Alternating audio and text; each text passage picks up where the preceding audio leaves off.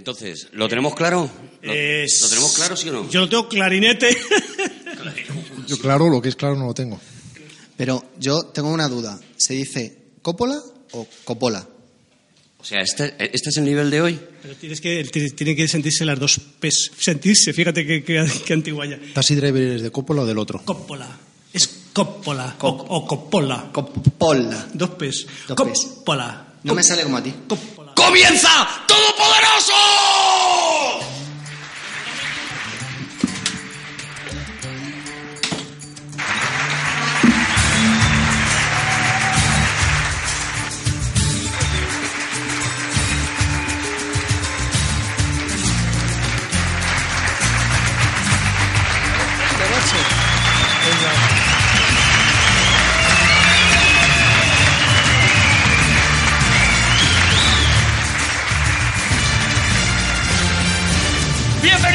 Nuevo Todopoderosos. Hoy otra vez desde el espacio Fundación Telefónica con un montón de seres humanos y además tres personas que me acompañan. Está con nosotros hoy Rodrigo Cortés. ¡Ole! ¡Ole! ¡Ole! ¡Ole! ¡Ole! ¡Ole!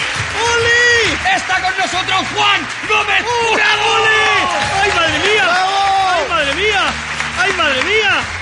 Y también ha venido porque tiene que haber de todo Javier ¡Ahí va! Cansado. ¡Ahí va! ¡Ay! ¡Ay! ¡Gracias! ¡Ay! Y con todos ustedes, Arturo González Campos. ¡Ay! ¡Ay, madre mía! ¡Ay, qué nervios! ¡Ay, qué bonito! Aquí estamos los todopoderosos dispuestos a dar gloria.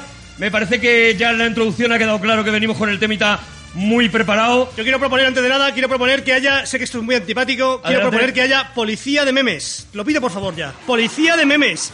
Policía de memes ya. ¿Crees que hay que pararlo ya? lo de- Jueces, oh, claro, es que no todos somos querido Antonio o Rafa Corega, por favor, o sea, memes, cuidado con los memes, policía de memes ya. Policía- Tiene que pararse la gracia del meme, ¿no? Yo Es lo creo que, habría pedido. que recapacitar un poco sobre el meme. Esto y es. Bueno, en fin, hola, ¿qué tal? Eh, Pues muy apropiado para empezar el programa de hoy, la verdad, eh, Javi. Actualidad. Veo que estamos en, bueno, en ese comienzo de, de programa en el que eh, hoy vamos a hablar de un señor que la verdad es que si no hubiera hecho las películas que ha, que ha hecho, pues para mí es un señor que está todo el rato saliendo de un asador. O sea, el- la, la imagen de este señor es como que está saliendo de un asador hurgándose los dientes, ¿no? Bueno, él lo pasó muy mal en la infancia, esto es cierto. Lo Ah, pasó cuidado, muy mal, sí. cuidado. Él, su- hablamos de Francis Ford Coppola o Coppola, depende cómo lo Pero, pero en su, su infancia era Francis Coppola. Luego, ¿qué pasa? ¿Que lo patrocinó un coche? A ver, se, llama, se le pusieron Francis Ford por homenaje a John Ford, ¿vale? Eh, eh, y escúchame, y Francis, Francis significa francés, ¿vale? Y, y Francis tiene, lo pasó muy mal porque casualmente había un personaje en, la- en una película que se llamaba La Mula Francis, de, de Dog, y en el colegio que he estado yo, en, he estado en Detroit donde nació, y he estado ahí- allí, y me, gente, compañeros suyos de clase decía que se reían de él y le decían Francis de, Francis de Donkey, Francis de Donkey. Le llamaban Francis de Donkey a, a Francis Ford Coppola. Sí. Por eso Francis hizo Apocalipsis Now, enfadado, ¿no? Mu- Mula en inglés es mule. No, ya, ya, ya, Mule, pero, para- para- pero como no rimaba, hicieron Donkey. O sea, eh, Es que tampoco rima Francis con Donkey. bueno, me- perdonadme, me voy a marchar a mi casa. Escúchame una cosa, Javi, pero que, que, que no le pusieron Francis Ford. Anda, mi madre, pero, pero, pero chico, ¿y Wikipedia no tiene razón entonces? ¿o qué? A ver, yo, yo te lo explico. O sea, ahora no va a tener razón Wikipedia. ¿Qué nos queda? O sea, o sea, la enciclopedia británica a lo mejor es mejor que Wikipedia. Venga, hombre. a ver, e- él, él se llamaba Francis Coppola. Coppola. ¿Vale? Pero luego él admiraba mucho a John Ford y se puso lo de Ford, él se lo puso de, de segundo nombre. O sea, que pero se puso un nick. Es Claro, eh, de los sea- primeros que se pone un nick, ¿no? No, no, él se, es puso como, un nick y foto de morritos, a Es- lo mejor para... Es como un seudónimo, pero entre medias. O sea, es como si Javi se llamara, por ejemplo, Javi que admira mucho a Robin Williams, pues se llamara Javi Williams cansado. No, pero es absurdo, me llamaría Robin. O sea, se llamaría. Vamos a ver, si, si- por lógica, me da igual, ¿eh? A mí el- este mundo, este mundo de las estrellas me da igual. Pero si admiras a John Ford, llámate Francis John Ford. Coppola, que no haya dudas. Pero tú imagínate el lío también para rellenar a lo mejor lo de Hacienda y todo eso, ¿sabes? Que, que tampoco te puedes poner un nombre muy largo. Bueno, y también lo pasó muy mal, y perdona y acabo, lo pasó muy mal en su infancia porque él se, avergonz- se avergonzaba de su padre. Fíjate qué cosa. Porque no se apellidaba Ford. No, porque se llamaba Carmina. Eh, se llama Carmine. Carmine, si lo dice muy deprisa, es Carmine, Carmine, Carmina, Carmina, Carmina. Carmina. Y, en el colegio, allá en Detroit, Michigan, se metían con él por Francis de Donkey y por... Podréis decir lo que queráis, pero información de Coppola os vais a llevar un montón, ¿eh? Ya A lo estáis viendo, que está- otra cosa no, pero... el- Es- está claro que es premonitorio el que él cuando inicie su carrera, eh, lo que primero que haga sea ponerse el seudónimo de la persona a la que más admira. Yo creo que... Y luego Per- empatado... perdón un momento, porque esa risa es temporánea, Javi. Eh, Bueno, porque me ha hecho a ver, un no es el programa, no es el especial de No, Spielberg pero hoy, yo- pero es que te he visto, me ha, me ha parecido que ha O sea, sido que dañino. me ha hecho una celada. Yo pensaba que iba a decir que era John Ford. Entonces, como me, me he reído porque me ha atrapado, yo pensaba que estaba hablando de John Ford, que me parece que sí se puede categorizar como el mejor director de la historia, y entonces traer a Steven Spielberg, Yo, yo te lo explico. Steven Ford Spielberg, Yo, eh, yo- yo te lo explico. El, el más grande de la historia es Steven Spielberg. Luego después tendríamos empatados a Alfred Hitchcock, John Ford y Orson Welles. Y en Que el, están ahí a ver si... en el segundo, en el segundo puesto. Y luego en un tercer lugar quinto. he dicho triple empate. Juan, ¿quieres que volvamos a empezar? En serio. Triple empate y luego en un tercer lugar podríamos poner eh, sin duda a John Ford, o sea, perdón, a, a Francis Ford Coppola. Y, y a Scorsese, no lo vas a- el niño no va a poner Scorsese. Venga, Coppola y, Sco- Coppola y Scorsese. ¿Te parece bien? Yo no voy a decir nada. Vosotros estáis, os habéis metido en el- estos minutos de la basura en los que eh, os metéis siempre. Bueno, Francis Ford Coppola, ¿vale? Podemos empezar ya a hablar de Francis Ford Coppola. Yo lo aconsejo. Además. Que es el tercero de- más grande. Que es el tercero más grande según Juan Gómez Jurado. Segui- eh, precedido solo por otros cuatro. La que estás dando, Juan, te lo digo en serio, ¿eh? De verdad. Que ganas tengo de. Mira, ha traído Juan unas naranjas hoy, me imagino que un homenaje a- al Esto- padrino y la muerte. Y estoy loco porque te comas una naranja, Juan, de verdad. cuando dispare, empezarán a caer al suelo. Bueno, pues eh, ¿Cuál a ver si empiezas pronto. ¿Cuál era la de Stephen Frears que explicaban con, con toda claridad y con todo detalle que si ponías en una malla un montón de naranjas y golpeabas repetidamente a alguien, a cualquiera de los cuatro, Mm. yo lo voy a dejar ahí, Salía un zumo buenísimo. salió un zumo buenísimo pero propio. O sea, por lo visto, destrozabas los órganos internos de la persona pero no dejabas marcas por fuera. Es una manera de matar, sería con una malla de naranjas. Sería una manera de matar. Las- Dejas el interior del cuerpo hecho pulpa, pero per- por fuera está para exposición. No me vuelvo a colar en la frutería en mi vida. Señoras que llevan... De grifters, de. Con la, con la guía de teléfonos también se puede conseguir el mismo resultado. Sobre todo si es las páginas amarillas.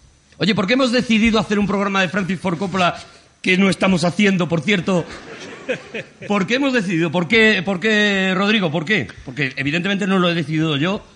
Hay un número muy limitado de directores que exceden esa categoría y se, y se adscriben a la categoría de titanes. Hay siete, ocho grandes titanes. Y uno de los titanes indiscutiblemente es Coppola. Cada uno de ellos lo es por diferentes razones. Y probablemente Coppola sea el que tenga un perfil más literario en cierta manera. Siendo un hombre absolutamente de cine, su formación humanística eh, le convierte en una especie de director-escritor. Y no lo digo porque haga sus propios guiones a menudo, sino porque su forma de acercarse al cine es en cierta manera literaria y él mismo lo defiende de esta manera. Yo te quiero añadir también que a mí me parece que es el, desde el punto de vista pictórico, es el que más tiene de, ¿no? esto, se parece más a Rembrandt o a Caravaggio. El claroscuro de las, el claroscuro de las películas de Coppola es algo impresionante. O sea, aparte de la parte literaria, que estoy de acuerdo contigo, tú dices siete, siete directores, yo subiría a diez, pero bueno, no voy a entrar en eso. Yo creo que el que es el, el- el eh, Apocalipsis Now, por ejemplo, el- en la parte final, el claroscuro de Apocalipsis Now es, es algo, es, es Caravaggio puro, o sea, es algo, es espectacular. Monólogo de Marlon Brando, por ejemplo, ¿no? Que está, Sí, sí, que está refiero, dibujado, eso me refiero, sí, sí. dibujado entre sombras, ¿no? Luego Es, Gordon, es Gordon Willis. En el caso de Apocalypse Now no, es Vittorio Storaro, pero en el caso de en el caso de, de Los Padrinos sí que es Gordon Willis. Y después podemos hablar además de la influencia de estos operadores en la carrera de Coppola, porque además se le nota mucho con quién está trabajando y cuando les falta, también, cuando le faltan también se le nota. Hombre, está claro que es una carrera que está muy fundamentada. Yo creo que en, eh, voy a decir tres películas, aunque una de ellas es una saga, la saga del Padrino, de la que vamos a hablar, por supuesto. Nos vamos al Drácula y, y a Apocalipsis Now, ¿no? Pero él empieza con una serie de pelis que yo no sé, Rodrigo, que tú te las tienes más curradas. No sé si aquí ya se va viendo eso o se lo encuentra cuando ya se encuentra el padrino, ese, esa manera de hacer cine, o lo que tenemos es a un tío que se está construyendo y aprendiendo. Siempre tienes a alguien que se está construyendo y que está aprendiendo inevitablemente. Y más con toda esta generación de directores, la mayoría de los cuales crecieron bajo el ala de Roger Corman. Por lo tanto, además, haciendo películas enormemente baratas, en las que, sin embargo, tenían gran libertad con tal de que resolvieran lo que tenían que hacer en siete días. Eh, James Cameron, sin ir más lejos, aunque es posterior, desde luego, generacionalmente también, también se formó en, en esta factoría, como tantos otros. Y sus primeras pelis, como Dementia 13, como la del Botones, ¿cómo se llama la del Botones? ¿Eres un gran chico? o- Ya eres un gran chico, Eres sí. un gran chico.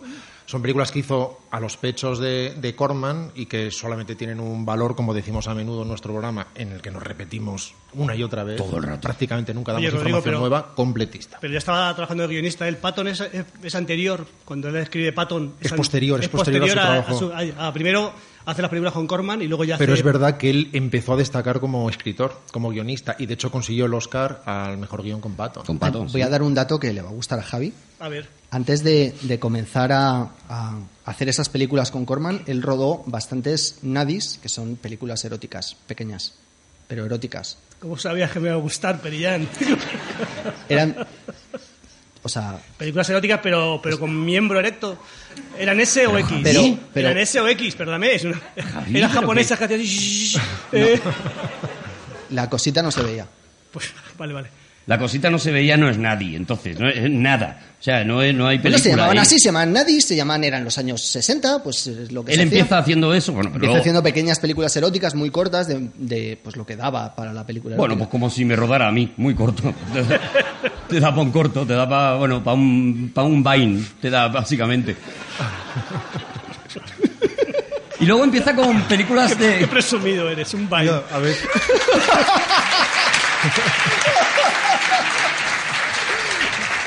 Porque lo pones en bucle.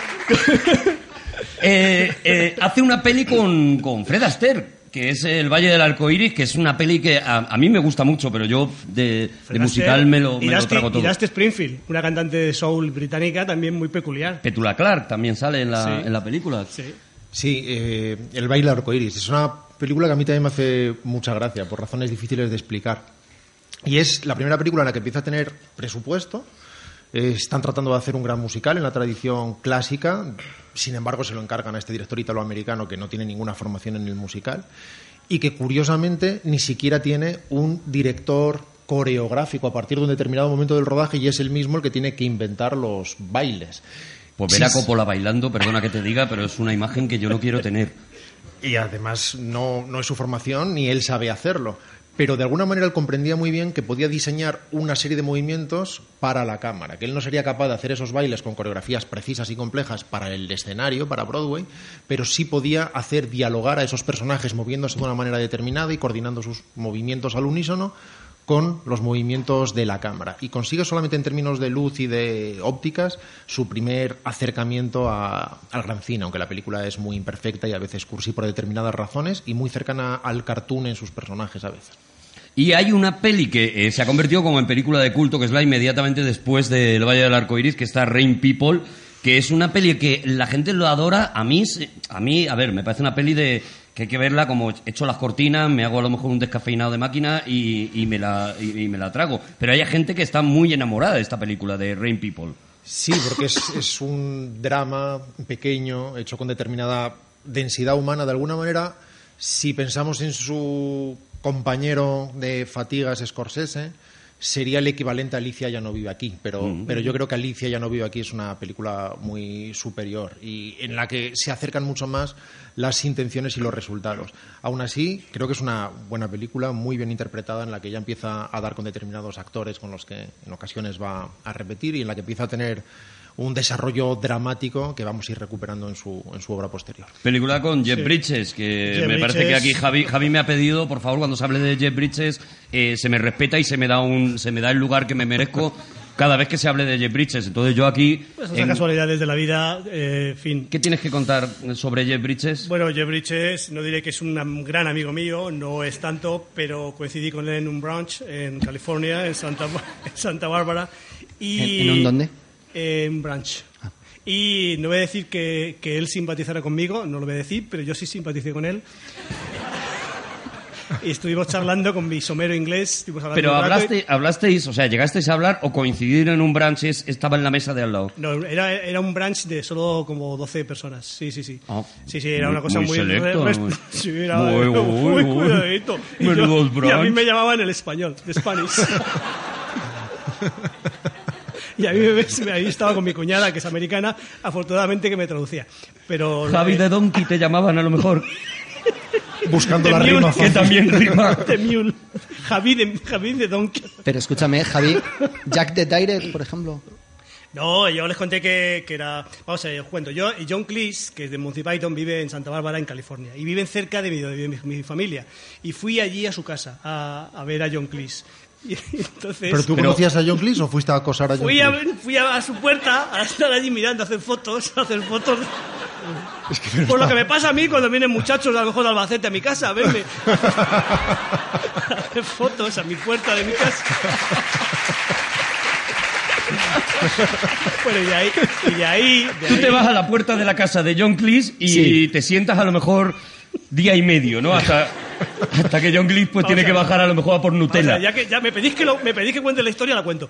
John Cleese vive en un, en una parte, en una- un chalet memoria, magnífico. Javi, Javi, haz memoria, memoria. Eh, eso es, vive en un chalet. Sí. Ah, no, no. Sí, venga, yo, sí. yo quería que hicieras memoria, pero Venga, no a puedes. ver, a ver. Bueno, tú im- imagínate que. Vale. un- Imagínate que estás Un arpegio de flashback de Entonces el, el- voy a me dice mi, me dice Nancy dice vete al Trader Joe que es un comercio que a comprar productos naranjas y cosas y dice y al lado está la casa de John Cleese y te espero te espero allí. Entonces yo en vez de ir al Trader Joe estuve en la puerta de John Cleese mirando a ver si salía. Pero y yo, y yo dije menos mal que no sale porque si sale qué le digo digo hey hey hey John I follow in Twitter.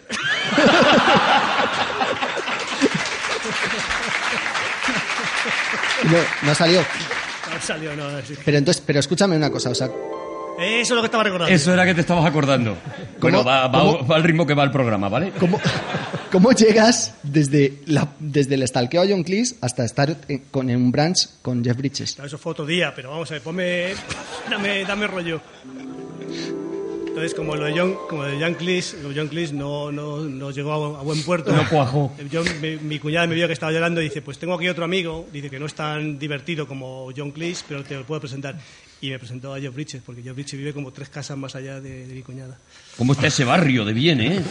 Qué animado está. Está para irse allí y ponerse en la calle a ver quién pero, pasa. pero dejemos de hablar de vosotros y hablemos de mí. Eh, Total, que estabas en el branch y ¿qué pasó? No, pues conocí a Jeff Bridges y le dije que yo era muy fan de, de- Digo, yo soy muy fan tuyo, Jeff Bridges. no, dice, call me Jeff. Digo, no, no, para mí eres Jeff Bridges. para una, para una Todo seguido.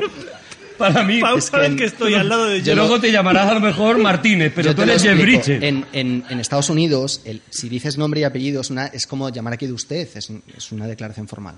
O sea, cada vez que yo digo Juan Gómez Jurado es, es estoy, es como estoy llamando de usted. Eso es. Mm, Vale, Juanito. Porque no existe, Entonces, no existe, no existe el usted en, Pero en si inglés. dices, y perdóname, y si dices Juanito Gómez Jurado, es un poco ni sí ni no. O sea, es ni sí. Claro, es- Es un poco de hemos cenado juntos. tenemos- hemos ido a un brunch, ¿no? nos, hemos, nos hemos visto desnudos, ¿no? Quiero recordar a todo el mundo que está escuchando este programa que es un programa especial de Francis Ford Coppola, Bueno, pero, pero escúchame una cosa, ¿llega- ¿llegas, ¿llegas a algún lado con esto? Bueno, porque ha mencionado... Vamos a algún lado, porque es que la anécdota al final es que tú le dijiste, hola Jeff Bridges, yo soy muy admirador tuyo, Y yo le y pregunté- tú me has hecho parar el programa. De- de- vale, de, de acuerdo. ¿De qué película estamos hablando? Ahora mismo estábamos en Rain People, no Vale, hemos y yo, pasado... le, y yo le dije, le dije a Jeff Bridges, digo, Jeff Bridges, ¿qué tal fue tu trabajo con Francis Ford Coppola en Rain People? Cuidado que vuelve al tema, vuelve al tema, ¿eh? Ha encauzado en el tema de y repente, me ¿eh? dijo, me Está en dijo- cauce. Y me dijo, fue un trabajo no solo con el director, sino con el elenco maravilloso. digo, Hombre, no, pues, ha merecido la pena, la verdad, esperar. Un aplauso. La verdad que nos llevamos un dato que no teníamos de Jeff Bridges. Menos y mal. por eso está aquí Javier Cansado, porque aporta. No es, no, no es por cualquier Una- tontería. Una cosa, Javi. ¿Te, te puedo hacer una pregunta? Te- Sí, sí, sí, sí. eh, est- eh, est- ¿Esto pasó de verdad? Esto ha ocurrido, sí, sí. Y eh, bueno, y, es que- y porque no estamos hablando de música, pero cuando saquemos el tema Cómo de- interpreta Juan, de todas maneras, ¿eh? de- Sí, sí, sí, como hace una parada, cómo- una parada dramática. ¿Habéis visto? Juan vendrá algún día a la Fundación Telefónica él solo a hacer Hamlet. ¿eh?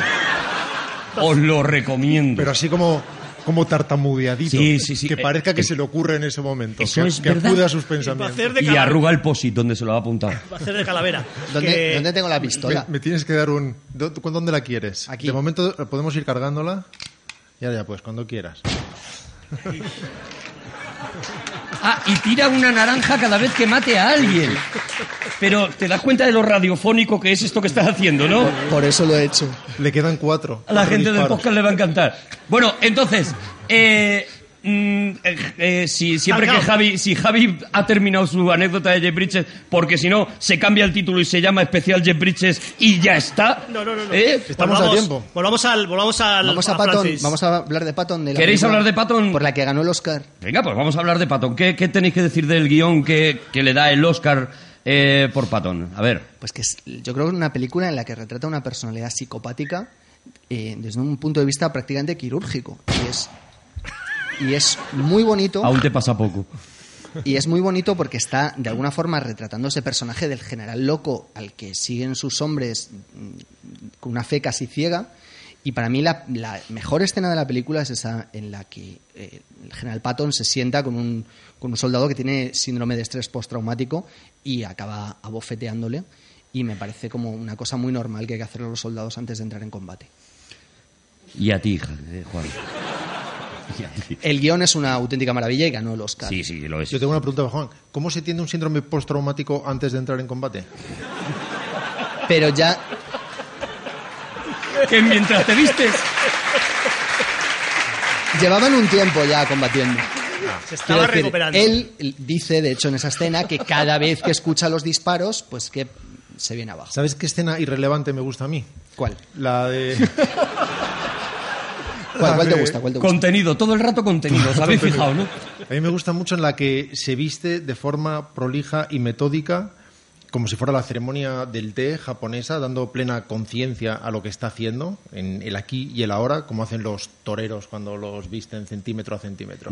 Ese momento de preparación antes del combate, casi japonés, me Bueno, parece maravilloso. es algo que repetiría en una película, que ya hablaremos de ella si nos da tiempo, al ritmo que vamos lo mismo no, pero repetiría en una película eh, de las pequeñas que es Jardines de Piedra, con la manera en la que se están preparando los soldados también antes de un, de un entierro militar, ¿no? Y que tiene, para mí, uno de los mejores títulos de crédito de la historia del cine. Me he visto esos títulos de crédito un montón de veces.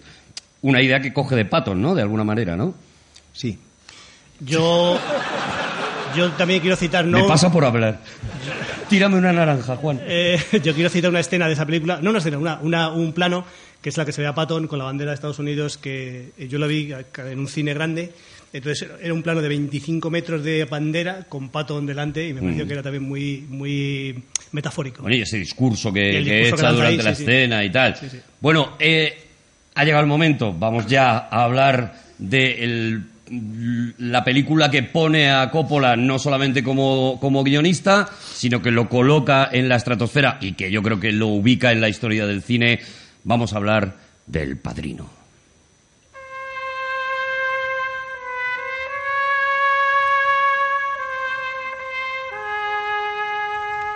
Este es el fragmento musical que nos garantiza que luego nos quitan la música en YouTube, ¿no? Esa es, esa es la parte que luego se baja. Exactamente. Oye, ¿sabéis que nadie quería que hiciera esta película Coppola? Que fue un, le cogieron porque era barato. O sea, es cu- es curiosísimo cómo una de las más grandes películas de la historia del cine, si no la mejor, eh, ocurre prácticamente por casualidad. Como esto es algo muy, muy conocido, así que voy a pasar muy por encima de ello. Era una película que estaba basada en el bestseller de Mario Puzo, un bestseller que eh, bueno, pues lo- los directivos del estudio querían hacer eh, a toda costa, pero que no encontraban con quién hacerlo. Y eh, se les ocurre que este chaval, que ha dirigido unas cuantas películas, es barato, no va a dar demasiados problemas, y se contrata a Coppola Y es italoamericano, que también es otro de los condicionantes que dice, bueno, algo entenderá de... Sí, sobre todo lo, lo que querían los directivos del estudio era, eh, palabras textuales, que oliese a espagueti cuando tú estuvieses viendo esa película. Y así ocurrió. Pues se mete tres horitas de película, ¿eh? Ciento- 180 minutos. Yo creo que la, la- la importancia, la importancia histórica del padre- 177. 177. De verdad, Juan, no, no, redondeando. De verdad, tienes la cabeza 180. llena de spam, Juan, de verdad. Eh. O sea, tienes información basura todo el rato. Tiene algo, tiene algo que yo creo es inaudito en la historia del cine y es que mm, creo que por primera vez eh, los malos son los, eh, tiene una mirada, una mirada cercana y cariñosa del, del director. Hasta ese momento los malos eran malos y es, y es en el padrino cuando se mira dentro de los, dentro de los malos y se les mira con, con afecto y con cariño. Y es un cambio radical en el mundo de la, del, cine, yo del no- cine adulto. Sí. Yo no diría tanto con afecto, pero es verdad que fue muy polémica en su momento, porque el famoso código Hayes en el pasado determinaba que los buenos eran los buenos, los malos eran los malos, y si se hacía algo mal, el mal pagaba, siempre. Y, y lo que empieza es a exploraros con un determinado realismo, como mostrándoles un alcance humano en todas sus imperfecciones. No necesariamente afectuoso en todos los casos, pero sí real. Es decir, alguien puede ser un asesino despiadado y querer mucho a su hija. Eso o- es, o- intentan comprenderlos, eso es, sí, sí. Efectivamente, y eso que ahora nos parece muy normal y de hecho Sí, sí. ahora se abraza ese rebor, ese reverso o esas eh, fronteras que se diluyen con mucha naturalidad, en ese momento aún no era así. Era rompedor, rompedor. sí, Resultaba pero- muy muy incómodo para el espectador. Yo tengo una pregunta para Rodrigo y es ¿hasta qué punto esta es una película de Coppola y hasta qué punto es una película de superador de cámara? De Gordon Willis. Bueno, es una película de Coppola. Eh, él, él, para empezar, siempre tiene un respeto máximo a sus referentes literarios. Y esta es la razón por la que siempre en los. Y esta es una de las razones por las que hablaba de él como escritor en gran medida. eh, coloca el título del autor de la novela en la que se basan sus guiones en el propio título de la película. Es muy habitual. Y entonces su peli se llama Bram Stoker's Drácula Sí. o, o John Grisham's Rainmaker o como sea. Y Mario Puchos The Godfather en este caso. Y él decía que usaba como guía absoluta la novela. De hecho, lo que hizo fue arrancar todas las páginas de la novela en un- una edición en rústica, en paperback, y Para, las para no gastar mucho. para no gastar mucho. Tú siempre que ves que hay un momentito para meter humor, tú aprovechalo en cada en cada hueco. Mira, hay una papelera de reciclaje de humor ahí, ahora lo dejas ahí. No tenemos el cuenco de las No tenemos el cuenco, pero lo traeremos para la Tenemos próxima. que rescatar el cuenco de las cascaritas. El cuenco de las cascarillas de la risa. Y él lo que hacía es eh, coger papel DIN A4, o sea, folios grandes, les hacía un huequito para pegar ahí las páginas, como si fuera un marco, y tener mucho margen, por decirlo así, para poder hacer sus anotaciones. Entonces, su guía... Ojo el trabajo también de Coppola, ¿eh? seguro que sí, También. seguro que se lo encargó a un asistente. Ojo las tardes de Coppola con el Prit, así pegando páginas. Y él, en rodaje, usaba la novela como base, como referencia. Tenía las grandes escenas que a él le parecían sustanciales o, o especialmente significativas, llenas de determinadas anotaciones sobre la propia novela, y esa era su guía. Y en un momento dado incluso él perdió esa guía en el metro y afortunadamente la pudo recuperar. Pero esa es, esa es la referencia o el referente literario. Pero se En- peleaban mucho él y Willis a lo largo de la historia, ¿no? Sí, sí, yo voy enseguida a Gordon Willis, voy, voy volando. Es que está hablando de Mario Puzo, Juan. Ahora yo estaba con Pucho, pero ahora me voy a, ahora me voy a Willis. ¿Pucho? Efec- o a Cobbs. ¿Es Pucho? Sí, es. Pucho. Es- Mario Pucho. De repente, es el- el- con Mario Puzo es el creador del padrino y con Mario Pucho es como. Es, Hombre, que no es nada. es un teleñeco. Es nada. Es uno de los lunes. Es un vendedor de Bueno, pizza. Aceptamos Puzo. Y precisamente Coppola no es, no es uno de esos cineastas que lo hacen todo, como puede suceder, qué sé yo, con Paul Thomas Anderson o, o- o en su compañía Scorsese, que sí que son realizadores de raza, que tienen el cine en las venas, el corte de montaje, el movimiento de cámara. Él tiene una visión de las cosas más filosófica, más literaria, lo que hace es establecer las condiciones en el set para que sucedan cosas, trabaja con los actores de determinada manera, tomando de ellos opciones después para el montaje. Y, y el resultado final de su película depende mucho de sus operadores, es verdad. Y en este caso, Gordon Willis hizo un trabajo directamente revolucionario, trabajando como no se había trabajado jamás la subexposición. Es decir, trabajar con una exposición mínima con el diafragma y con la luz, con, muy, muy, con mucha densidad en la imagen, de manera que la luz generalmente provenía desde arriba, casi, casi al modo de Caravaggio, en el tenebrismo, y, y sus ojos quedaban directamente en la sombra, algo que fue un verdadero problema para los ejecutivos de Paramount, que no aceptaban eso. Era como, ¿dónde está la cara de mis actores? Claro. Ya en la primera escena, que es paradigmática en ese sentido, en la que descubrimos a Marlon Brando en un fuera de campo que tardó unos minutos en aparecer, con aquel América hizo mi fortuna, etcétera, etcétera. Y esa subexposición la llevó todavía más lejos en El Padrino 2, a veces llevándola muy, muy lejos, de forma muy, muy dura, poniendo a todo el mundo en, en las sombras eh, y consiguiendo un tenebrismo que era inédito en ese momento en la historia del Antes de que vayas a Gordon Willis, Marlon Brando. Marlon Brando. Eh, nosotros nos reíamos mucho en mi barrio porque, decía- porque decíamos melón blando. Anda. Eso Pues- es muy de mi padre. Es otro dato que aporta Javi, ¿vale? ahora, ahora- ahora voy a la papelera esa de que ahí está Juan. Pero te quedas un rato, ¿vale, Javi? Sí, escucha, Pero- no. y, y, y Marlon Brando no se aprendía los papeles. Yo le admiro tanto. No se aprendía los papeles. No, Marlon Brando decía, yo soy tan bueno que no me aprendo los papeles. Apuntármelo por ahí que ya lo iré diciendo. Sí, él se ponía como, como, No, no, como no, cartelitos no aprendía nada, que se los hacía Coppola también con el Prit No, y, se ponía cartelitos Más y- humillante, no le ponían cartelitos, se los colgaba a lo mejor James Caan. Sí. O sea, cogía actores de primera categoría y se ponían el cartelito como si vendieran oro.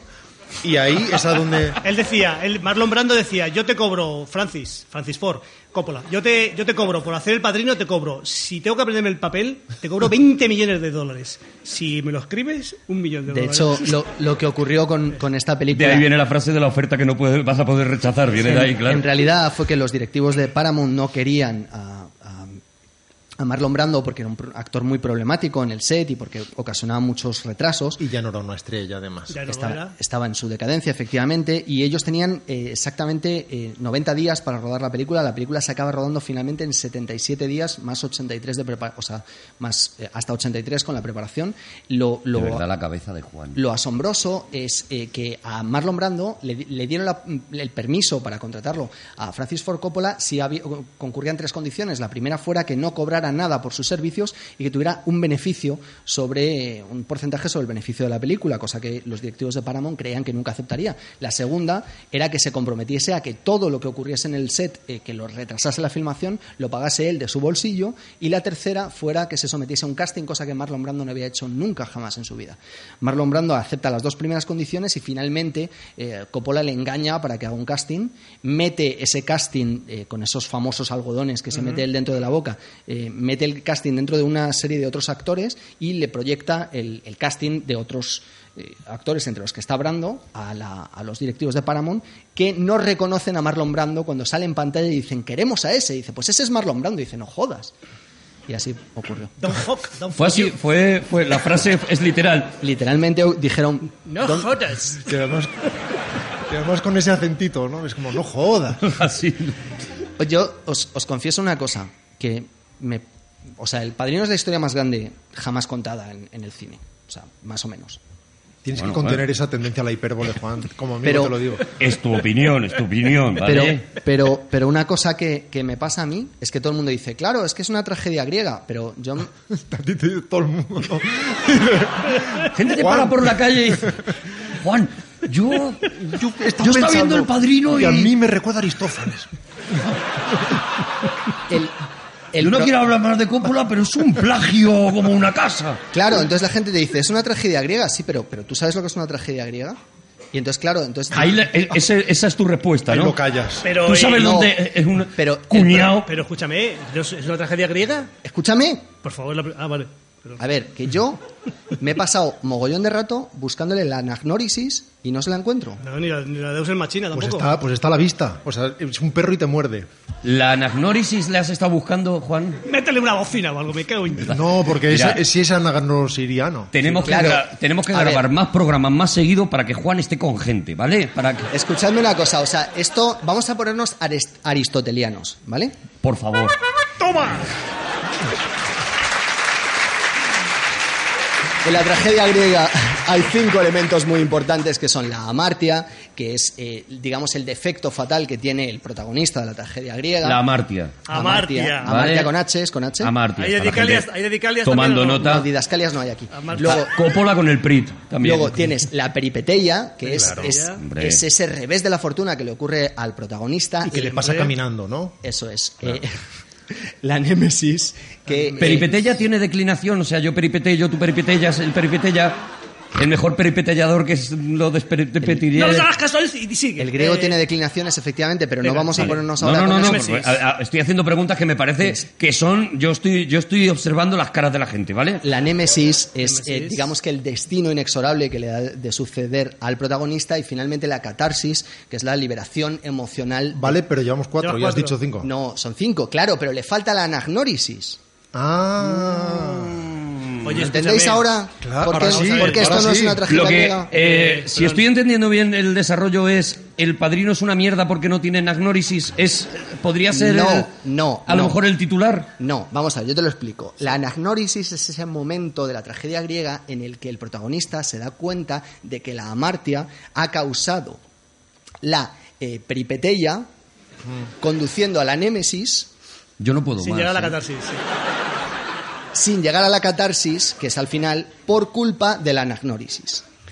¿Lo has entendido ahora? Sí. Claro. bueno la gente se pasará el programa con pause vale y lo irá La Vale, es- un programita que os va a dar trabajo Es ¿eh? el momento en el que el protagonista reconoce que el defecto fatal, eh, esa amartia que él, que él posee y que le ha conducido al destino inexorable, es culpa suya, única y exclusivamente suya, no procede de ningún otro lugar. Y no hay ningún reconocimiento de ese, ese defecto fatal, en el caso de Michael Corleone, a lo largo de esta película ni a lo largo de la siguiente película. Arturo apuesta por el pause, pero yo apuesto por el fast forward. Yo creo sí que sí a- yo creo que sí que también es un poco Solo darle se- el fifiu Solo se produce ese cierre mm, definitivo de la tragedia griega, solo se produce esa anagnórisis en el momento en el que Michael Corleone ve como su hija Mary está muerta a los pies de, de la escalinata de la ópera Ajá. y entonces él, él se da cuenta, él reflexiona y dice todo lo que ha ocurrido ha sido por culpa mía y ella finalmente muere. Yo cuando vi el Perno 3 y vi esa escena dije, esto es una anagnórisis de manual. sí ¿Sabéis que, hombre yo creo que eso todo el mundo ¿sabéis salió que mi teoría del, del, del grito sordo de, de Ignatius tiene que ver con la escena de las escalinatas del Padrino 3? Eh, Nos hemos saltado una trilogía de, de nueve horas en una anagnórisis. pero hay, hay otra parte de la... Ahora, ahora Bueno, la sí. entiendes entera. Es verdad que es una, es una escena muy reconocible y, y tú has hablado del, del grito sordo, ¿no? Que, que- perdona, Ja- Javi, ¿qué, qué tienes que decir del No, decía que aparte de, de- de la tesis que mantiene el compañero Gómez Jurado, el, Qué respeto. que Qué forma de llamarle de usted. Todavía le conoce poco. yo creo que falta también el Deus es machina, ¿no? Un poco en la el que está parte fundamental de la tragedia griega. Pero vamos a ver, no, no toda la tragedia griega Pero tiene Deus ex machina. sí, mm, A ver, a que ver. vuelven a ello, podéis ir al baño, ¿vale? Eh, A ver, tú, tú tienes en, en Sófocles tienes un Deus ex machina, en Aristófanes menos. Eso, decir. ahí te ha callado la boca y con razón, ¿eh?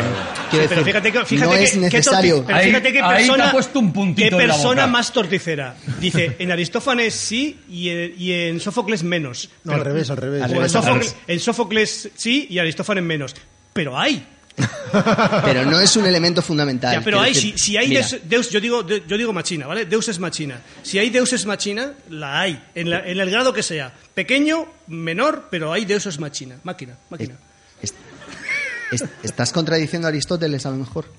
No es el momento. ¿Sabéis una cosa? El-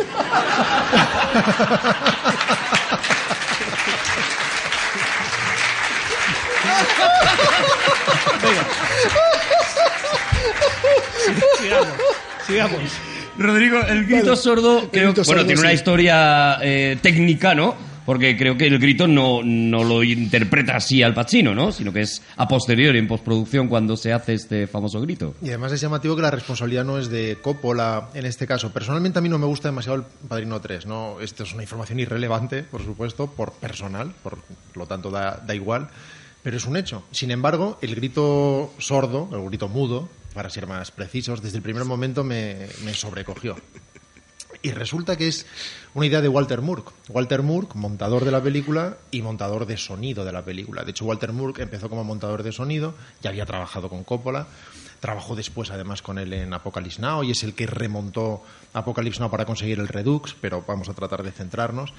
Y en ese momento, además de montar la película, trabajaba como montador de sonido y decidió probar esa escena en la que Al Pacino se desgañetaba, se deshacía, se vaciaba en dolor, en una escena patética en el mejor de los sentidos, y decidió quitarle el sonido, convirtiéndole en el famoso grito mudo que todos conocemos ahora. Y invito a nuestros oyentes a que analicen esta escena, porque cualquiera que vea esta escena se va a dar cuenta de que algo en él se conmueve, se pone la piel de gallina. Y uno tiende a pensar que es cuando ve a Pacino muerto de dolor al ver que su hija pierde la vida delante de él en sus brazos. Pero lo cierto es que lo que desata esas lágrimas definitivas son los planos de reacción con que los demás contemplan su dolor, particularmente el de Diane Keaton. Cuando uno ve ese grito de Pacino, abre así los ojos y se queda sin capacidad de respirar.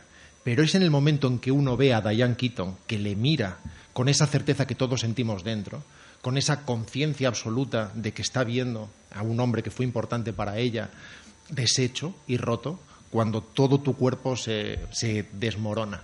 Porque de alguna manera empatizas con Diane Keaton convirtiéndola en ti mismo. Es la representante de ti en esa película, contemplando a Pacino como tú lo miras. De, de alguna forma es siempre la representación del espectador, ¿no? Al igual que lo es al final de la primera película cuando cierran la puerta con ese plano magistral y, y lo último que vemos a ella es esa cara de reconocimiento al darse cuenta de que eh, lo que acaba de hacer Michael es mentirle a la cara con todo su corazón. Sí, es uno de los finales, Mm. el del Padrino 2, casi tan legendario como, qué sé yo, el de Centauros del Desierto, con John Wayne yéndose enmarcado en, en, esa la puerta. Esa- Que también se cierra. También Sí. es una puerta, pero en este caso es literalmente un portazo en las narices. Bueno, es muy difícil, claro, evidentemente no vamos a abarcar eh, toda la trilogía del Padrino, ni lo pretendemos, porque además, eh, para eso, si queréis, un día hacemos uno, un todopoderoso solo sobre el Padrino, pero sí me gustaría, por, por refrescar, y porque sé que es una película que llevamos todos muy dentro, ¿no? No sé si, si tenéis un momento de la trilogía, vuestro momento de la trilogía, con el que, con el que os quedáis después de, yo creo que todos nos hemos mm, visto el Padrino millones de veces, ¿no? ¿Cuál es la escena eh, que te llevas para ti, ¿no? Porque El Padrino es una película, y cuando hablo de una película hablo de tres películas tan personales que a cada uno le marca una cosa creo- determinada, ¿no? Además es una película que transforma la conciencia del pueblo americano. Hay un antes y un después en, en la manera de entender la cultura en Estados Unidos antes de que ocurra esa película. Es una obra de arte sin parangón.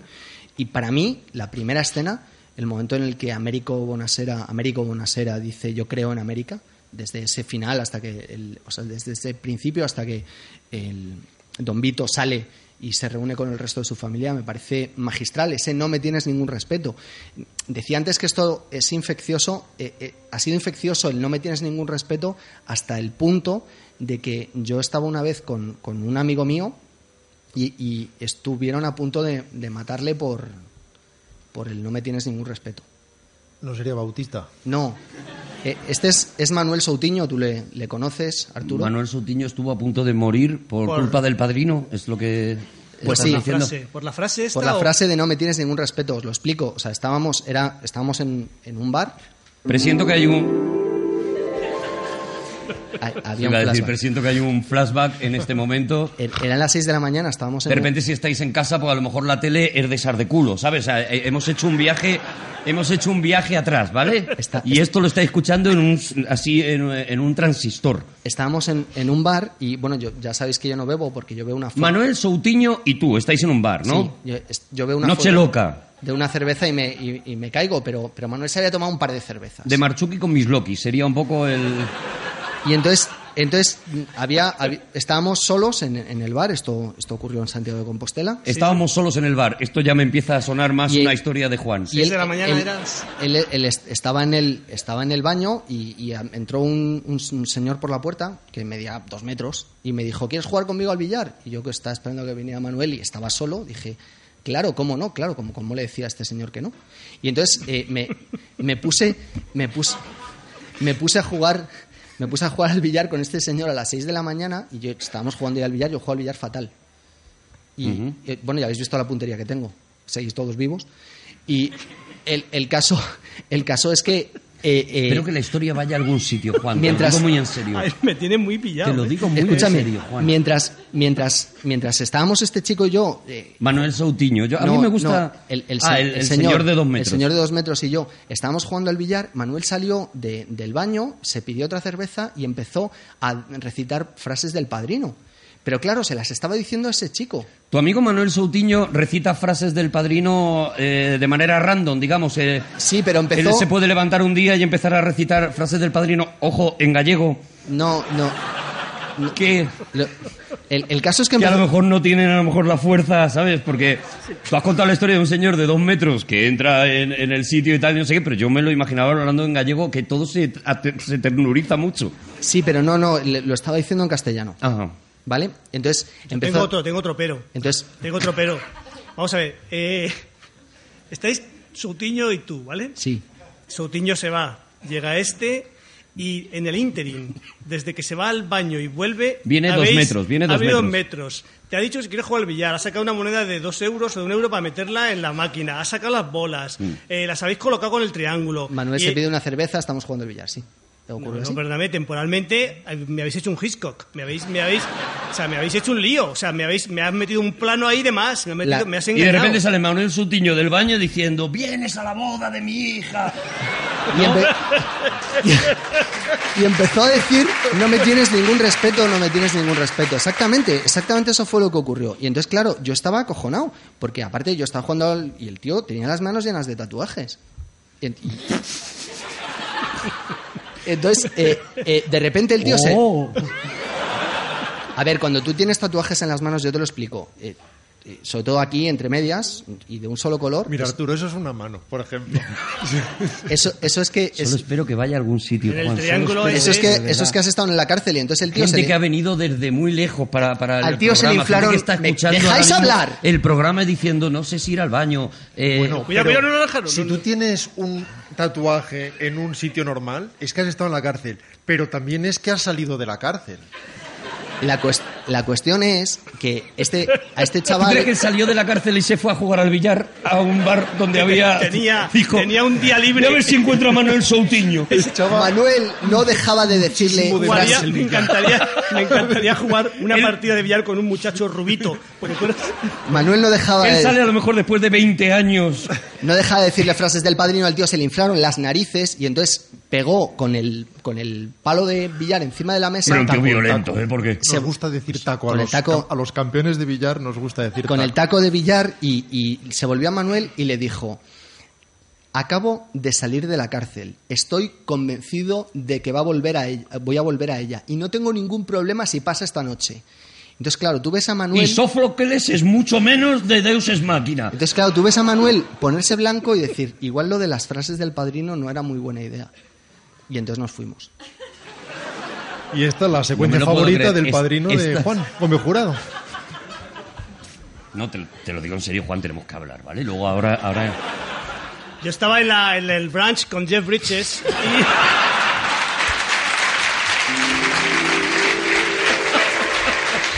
y, y le dije y le dije "Je- Jeff Bridges ¿quieres jugar al ping al ping pong conmigo? Y me dijo tenis de mesa my friend tenis de mesa bueno tenis of table Eh, pero es que lo, lo mío pasa de verdad ¿Tu escena Anda. favorita del Padrino la vas a contar, Juan, o...? el principio, el principio, la, he dicho. La, ¿Puede- damos por buena puede- con ¿Puede contar a Rodrigo? Manuel Soutinho. La misma. Me, gu- me gustaría que, que- que Javi también contara cuál es su escena favorita y del de Padrino. las, de las más divertidas es eh, El Padrino, esa comedia.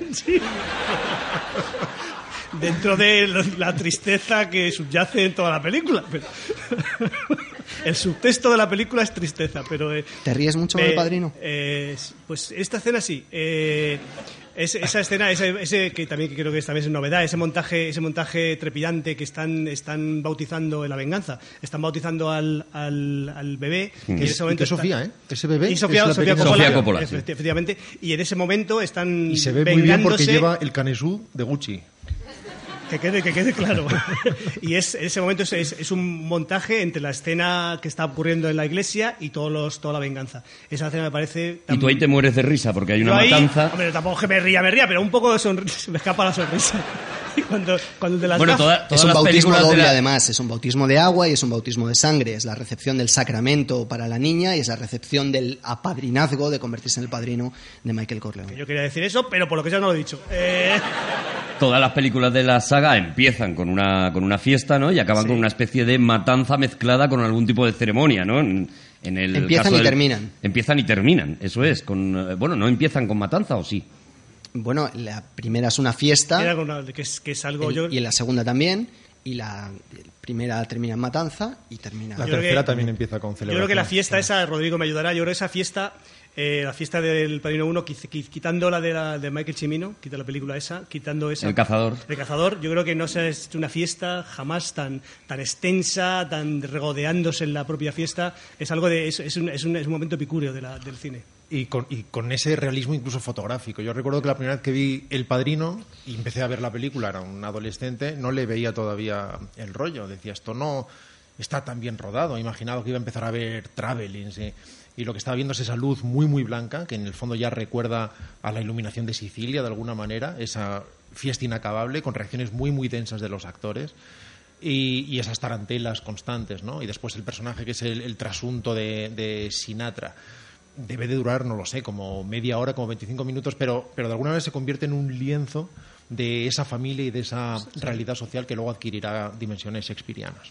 Bueno, y, y un poquito sí tenemos que hablar de Michael Corleone, que es un poco el que, el que ¿No- no lleva, tenéis- ¿no? El que encarrila ¿no toda tenéis la, escenas vosotros favoritas? Perdón, toda la ¿no saga. Sí, yo curiosamente una del Padrino 3, que sé que es la menos aplaudida de, para la gente, sin embargo a mí me parece que tiene una escena en la que eh, cuando él se está confesando al cardenal y además tiene, tiene un, un ataque porque, porque es hipoglucémico y, y- el cardenal le, cuesta, le cuenta la historia de una piedra que lleva todo, eh, toda la vida mojándose y rompe la piedra y dentro dice está seca, nada ha penetrado dentro de él. ¿no? A mí el Padrino 3, sin embargo, sí me gusta mucho, que evidentemente es una película mejorable, sobre todo por casting y, y demás, sí me gusta mucho porque me parece que es el paso lógico a, que la familia Corleone ya ha ido purificándose, purificándose y a la vez ensuciando todo lo, todo lo que ha ido tocando hasta que al final, bueno, pues toca, toca la iglesia también, ¿no? Y es mi escena favorita. No sé, Rodrigo, si tiene alguna especialmente... Yo no corro el riesgo de ser original mencionando una de, del Padrino 2 que además cierra de algún modo esa transformación de Michael Corleone que estabas mencionando ahora, que es la de la muerte de su hermano Fredo, porque él ordena que así suceda. El personaje que interpreta John Casali, que para mí es el momento más terrible de la saga. Tenemos al principio a este Michael Corleone, que es un héroe de guerra y que da la impresión de que es todo aquello que no es su padre, todo aquello que no es el don. Y precisamente lo que vemos en la primera película y que se culmina en la segunda es su transformación en el monstruo frío y inhumano prácticamente que realmente es. Y cuando trasciende incluso ese código de mantener al margen a la familia y mata directamente a su propio hermano, ordena matar a su propio hermano, porque así lo determinan los negocios, lo cual es el rasgo mayor de deshumanidad en ese plano general en el que vemos su barca en medio del lago mientras él comienza a rezar el Padre Nuestro. Y además lo vemos en off, no vemos la culminación de esa muerte. Me parece el momento más terrible por muchas razones, incluidas las morales de la saga. Y creo que hay un personaje que conviene antes de que nos movamos de aquí mencionar que es el de Bob Evans, Bob Evans Robert Evans, el, el productor productor de la película. que tuvo una eh, relación con una dialéctica enormemente convulsa con Coppola, pero que a la larga se manifestó como muy creativa. Es decir, hay una tensión entre la dirección y la producción que es natural y que forma parte de la dialéctica del cine. En algunos casos se vertebran términos irracionales y ridículos y en otros casos todo el mundo tiene sus razones y precisamente de esta colisión emerge algo interesante. Es el caso de Bob Evans, que prácticamente se echó la película a, a la espalda frente a la Paramount y que curiosamente fue uno de los grandes Hablas de la primera, ¿no? Hablo de la primera. Él también estuvo en la segunda, pero eh, esa- esa- ese papel fue determinante sobre todo en la primera. Y especialmente cuando tuvo que defender esa duración torrencial de la película. Y eso es un fenómeno que es interesante porque eh, nos explica que es mucho más fácil detectar eh, problemas que diagnosticarlos. Entonces lo que sucedió es que cuando vieron esta película decidieron que esta duración era excesiva, que además les quitaba en todos los eh, pases diarios uno de los pases, cuando debería haber tres para poder hacer más taquilla. Empezaron a cortar metraje, 40 minutos, 45 minutos, y cuanto más quitaban, más larga les parecía la película es curioso, porque muchas veces para que algo funcione mejor tiene que durar más, a lo mejor. Porque solamente de esa manera se entiende lo que está sucediendo y un fenómeno de forma natural te lleva al siguiente. En este caso, cuando empezaron a extirpar minutos, se encontraron con que lo que conseguían es mucha menos comprensión La y, por lo era tanto, más aburrida. y era mucho más Bueno, fatigosa, a raíz, de, a raíz de este tema, dejadme que abra un paréntesis. Vosotros preferís, yo digo lo que yo digo que sí, que las películas sean largas. Yo cuando yo cuando miro la cartelera, veo- miro, no miro los títulos, miro lo que dura una película. Digo, si yo me voy a gastar ocho pavos en una película, Que dure. Que me compense. sobre todo si está lloviendo. Si está lloviendo, digo, entre una película de hora y media y otra de dos horas y media, este que está aquí se mete en la de dos horas y media. Y ahí me parece algo, me parece algo fascinante. Y claro, es que todas las preguntas las vertebro hacia, hacia, utilizando su verbo, hacia Rodrigo. ¿Por qué las películas han de durar 90 100 minutos? ¿Por qué no puede durar una película 40 minutos? Pero ¿Por es qué por, no? lo, es por lo que decía. Porque no sale rentable. 40 Rodrigo antes, minutos no te el, el número de pases. Tú ves ahora la reciente Batman contra Superman y es una película a la que es evidente que le falta media hora y por eso se hace aburrida. Quiero decir, me parece interesantísimo el hecho de que al quitar de algo parezca más largo. ¿no? Sí, pero, pero si yo, yo creo que Le la falta his- un hervor, La historia, la historia obviamente te pide, te pide una duración, te pide un metraje, eso está- lo, lo veo claro. Pero ¿por qué ninguna historia te pide 40 minutos? Porque es, es un tema industrial. No, no, no, evidentemente una historia puede tener como duración ideal 25 minutos o, o 450. Pero así como una novela no se circunscribe a, a unos pases determinados que tienen que ver con toda una industria que es la de la distribución y la de la exhibición y por lo tanto puede ser una novela muy corta, muy larga y allá te las apañes. En el caso del cine durante muchísimos años ha habido algo institucionalizado que era tres y pases media. diarios. Sí, sí. Y eso es lo que mandaba eh, sobre esos 100 minutos habituales. Pero es cierto que ahora las películas duran muchísimo más. También es verdad que se han flexibilizado mucho los horarios. Antes las películas, por ejemplo, en España eran a las 5, a las 8 y 10, a las 10.45 o 5, 8 y 11 por redondear. Ahora hay pases a las 4, a las 7 y 10 y A las 12. Vale, eso me valdría para... Esto es una comuna hippie. Ya, ya, ya ya, ya dejo el tema, pero eso, eso, no, eso des- no descarta la idea de por qué no cortas. ¿Por qué no de 40 minutos? O sea, ¿por qué esa idea está descartada? ¿Por qué? Pues Porque porque, hay mucha mucha gente gente como, como tú, Como tú, exactamente. Diría, yo por 40 minutos no pago 8, Claro, pero si es que has empezado Cobra- con cobra- una tesis y luego te has echado un- no, no, no, no, no, no, una paletada de mierda déjame- encima de tu tesis. No, no, no, no. Error. Mm, Dame, dame algo. Eh, Error. ¿Quieres recordar Dame Mira, algo, voy a darte... Esto es el Cobra- sonido de error. Cóbrame por minuto. Cóbrame 4 euros por esta película. Como en el parking. Cóbrame 3 euros. Cóbrame. Sea, para ti el cine es un sitio donde aparcan personas, ¿no? Y le echan cosas.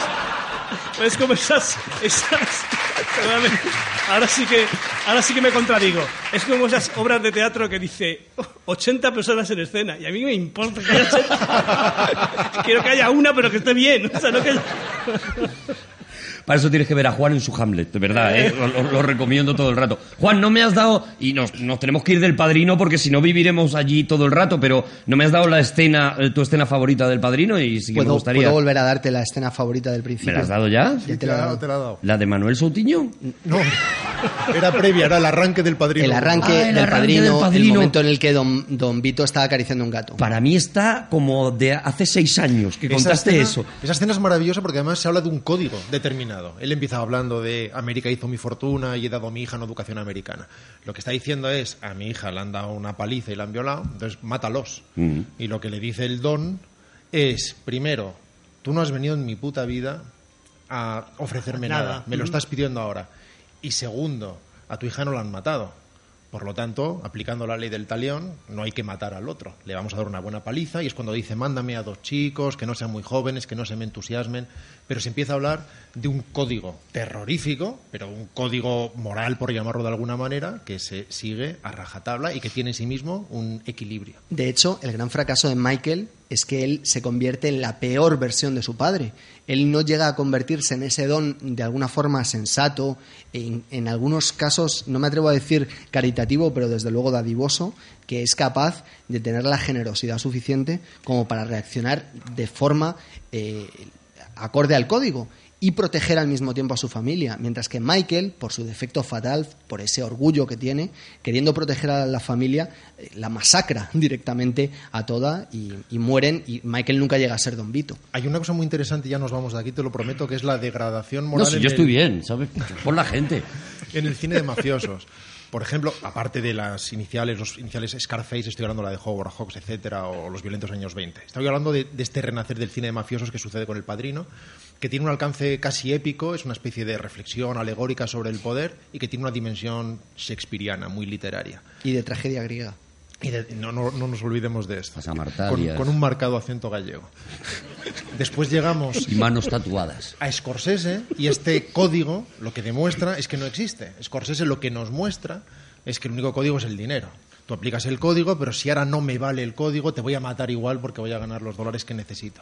Y después ya llegamos a los Hombre, Soprano. uno de los nuestros es eso, ¿no? Es quitarle toda la, to- toda la ceremonia que sí que tienen los eh, gángsters del padrino, ¿no? Y decir, no, no, si hay pasta, nos da igual absolutamente elimina todo, ¿no? toda coartada no moral. hay ética. Y es una de las razones por las que el cine de Scorsese enfrenta la violencia de una forma que así como en el caso de Coppola es enormemente estilizada y lo que busca es que cada asesinato sea creativo, que sea interesante, que eh, salvando en El Padrino 3 aquella escena terrible del helicóptero que es que es horrorosa en todos los aspectos, tratando de buscar algo nuevo pero que parece de los Simpson. De- disparan desde dentro, incluso en algunos momentos, porque es las balas que surgen de todas En direcciones. el caso de Scorsese lo que muestra es la violencia de una forma inasumible para el espectador, absolutamente intolerable, absolutamente inaguantable, para que te des cuenta de cuáles son los cuartos que se están jugando ahí. Y por fin ya tienes la siguiente degradación, que es en Lo Soprano, que ya es el triunfo del chándal directamente.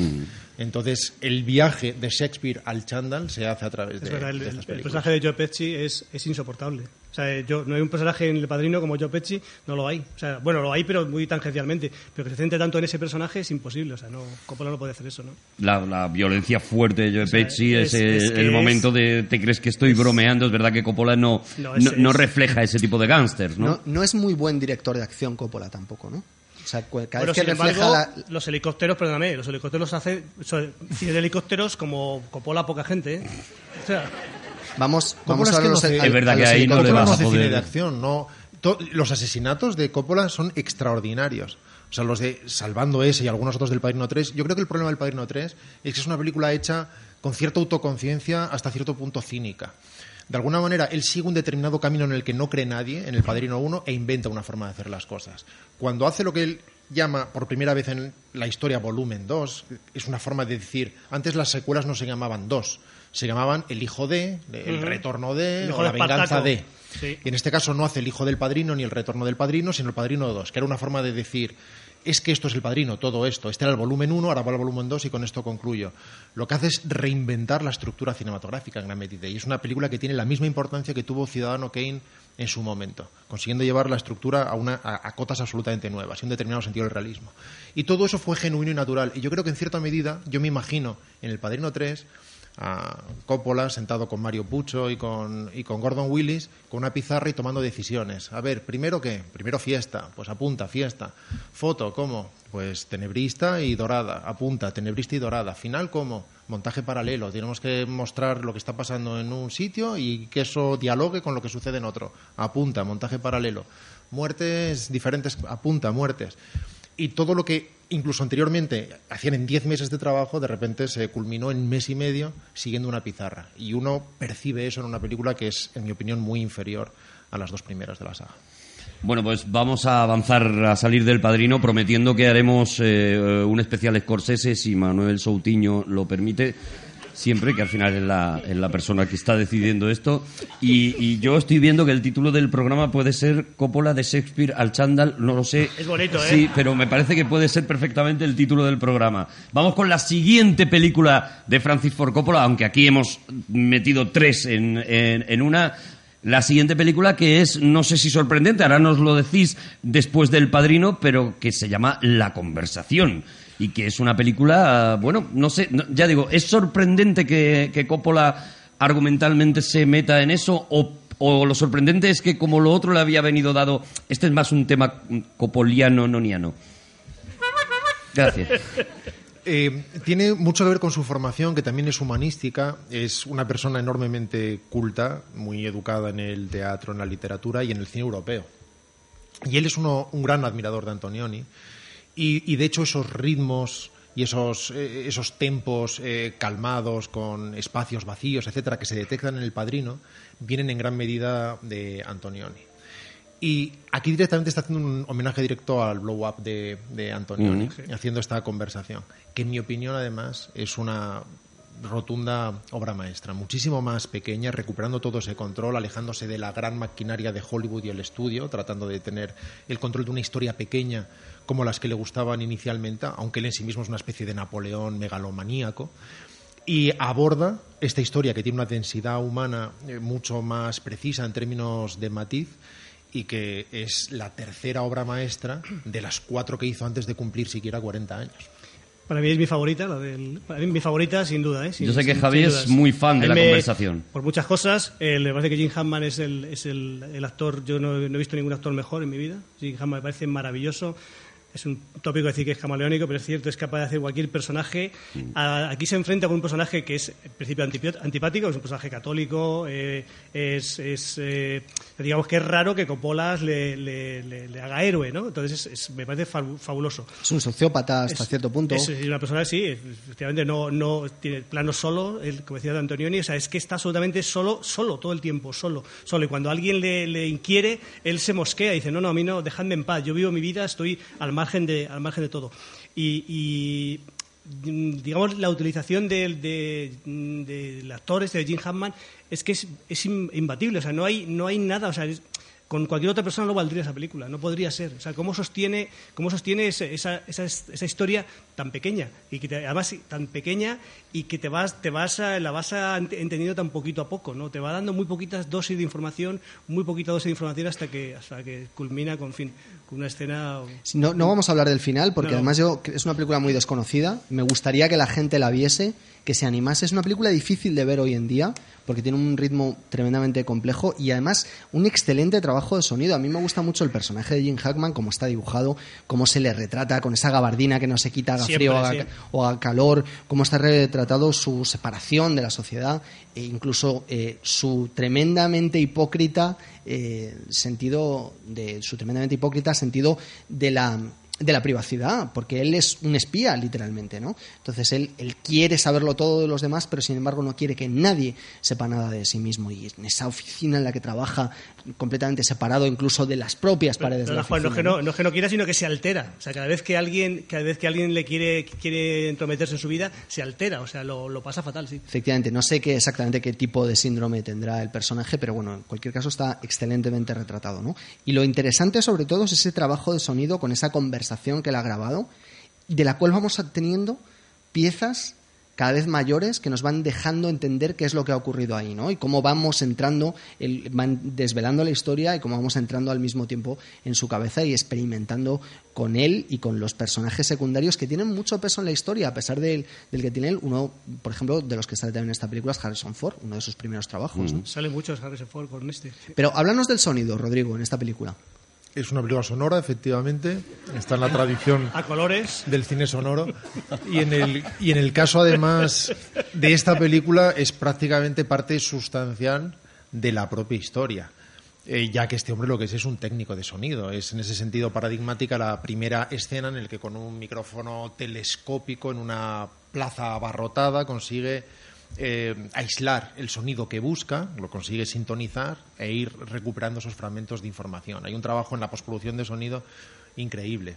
Y me gustaría hablar también de esta música, de estos eh, arpegios que están sonando ahora de piano de fondo, que pertenecen a David Shire. David Shire es un compositor que tuvo particular predicamento en los 70 y que además es el marido de Talia Shire, que no en vano se apellida así, porque adoptó el nombre de su marido, no por una eh, casualidad cósmica. Talia Shire es la que en El Padrino Ahora me encajan muchas cosas. claro. te cagan muchas cosas. La vimos en El Padrino y muchas la recordaremos también en Rocky, que era la famosa Adrian, a la que él gritaba cuando perdía el combate. Esta, esta música que estamos escuchando de fondo, estos arpegios eh, con una cadencia tan lenta y jazzística de piano, son los que usó Fincher para eh, como, como banda sonora temporal o provisional, lo que llaman los americanos temp track, en Zodiac. Usó estos pianos cuando él estaba tratando de llevar el universo de todos los hombres del presidente, que en este caso también tenía música de David Shire, pero que, no es, que no es la de la conversación, y contrató a David Shire para hacer Sin embargo, David Shire dijo que él no veía piano en esa película, que él lo que veía es cuerdas planas y largas que de alguna manera eh, encarnaran a la niebla que avanza ominosa eh, por la bahía de San Francisco y cambió completamente esa sonoridad, aunque recuperando eh, esas entonaciones, por decirlo de algún modo, del cine de los 70. Fíjate, otra metáfora, perdona, otra metáfora muy bonita que tiene esa película es el, personaje de Jim Hammond, eh, no me acuerdo cómo se llamaba, Harry, no, no recuerdo igual. que es músico, toca el saxo, pero en vez de tocar con otra gente, que es lo, lo, fin, lo máximo de la música, compartir la música, toca con un, un disco, toca con un disco y que él su- superpone su, su saxo encima del disco. O sea, está solo hasta ese extremo, o sea, toca solo. Sociopatía es, extrema. es algo, es, es, mm, bárbaro. Ha- Has apuntado algo con lo de David Sire y Tyler Sire y ese, también esa obsesión de Coppola eh, que yo creo que fue lo que le ayudó a hacer El Padrino también eh, por el tema de la familia, ¿no? Por el mundo, el mundo de la familia. Siempre ha trabajado con su padre eh, componiéndole las músicas, con Talia Shire, que también era familia, con Nicolas Cage afortunadamente poco. Pronto Pero hay se que dio defender cuenta. a, a Nicolas Cage. que Pronto es un- se dio cuenta. A pesar de ser sobrino de Coppola, es un gran actor y, bueno, de hecho ganó un Oscar por Living Las Y Vegas. es un fricazo que se llama Cage por, por, por, el, por el personaje de, de los cómics. Así que yo ahí, ahí me tiene ganado.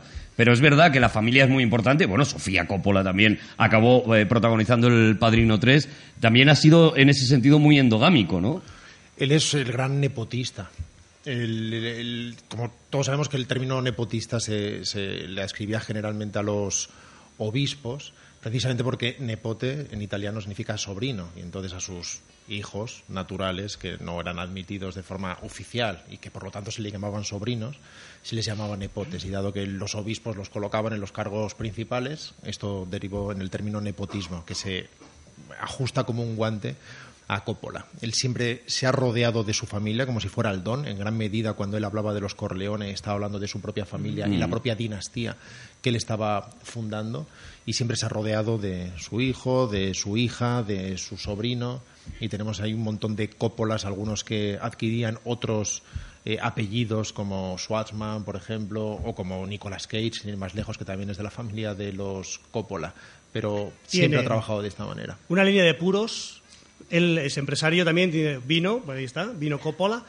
Tiene puros que se llaman Carmín, Carmine, como su padre, que se avergonzaba, lo he contado, ¿no? Que se avergonzaba. Él, en su Detroit natal, se avergonzaba de su padre, aunque era director de orquesta, en fin, tenía, tenía mucho, mucho predicamento, pero claro, él se llamaba Carmine, Carmine, Carmine, Carmine, Carmena.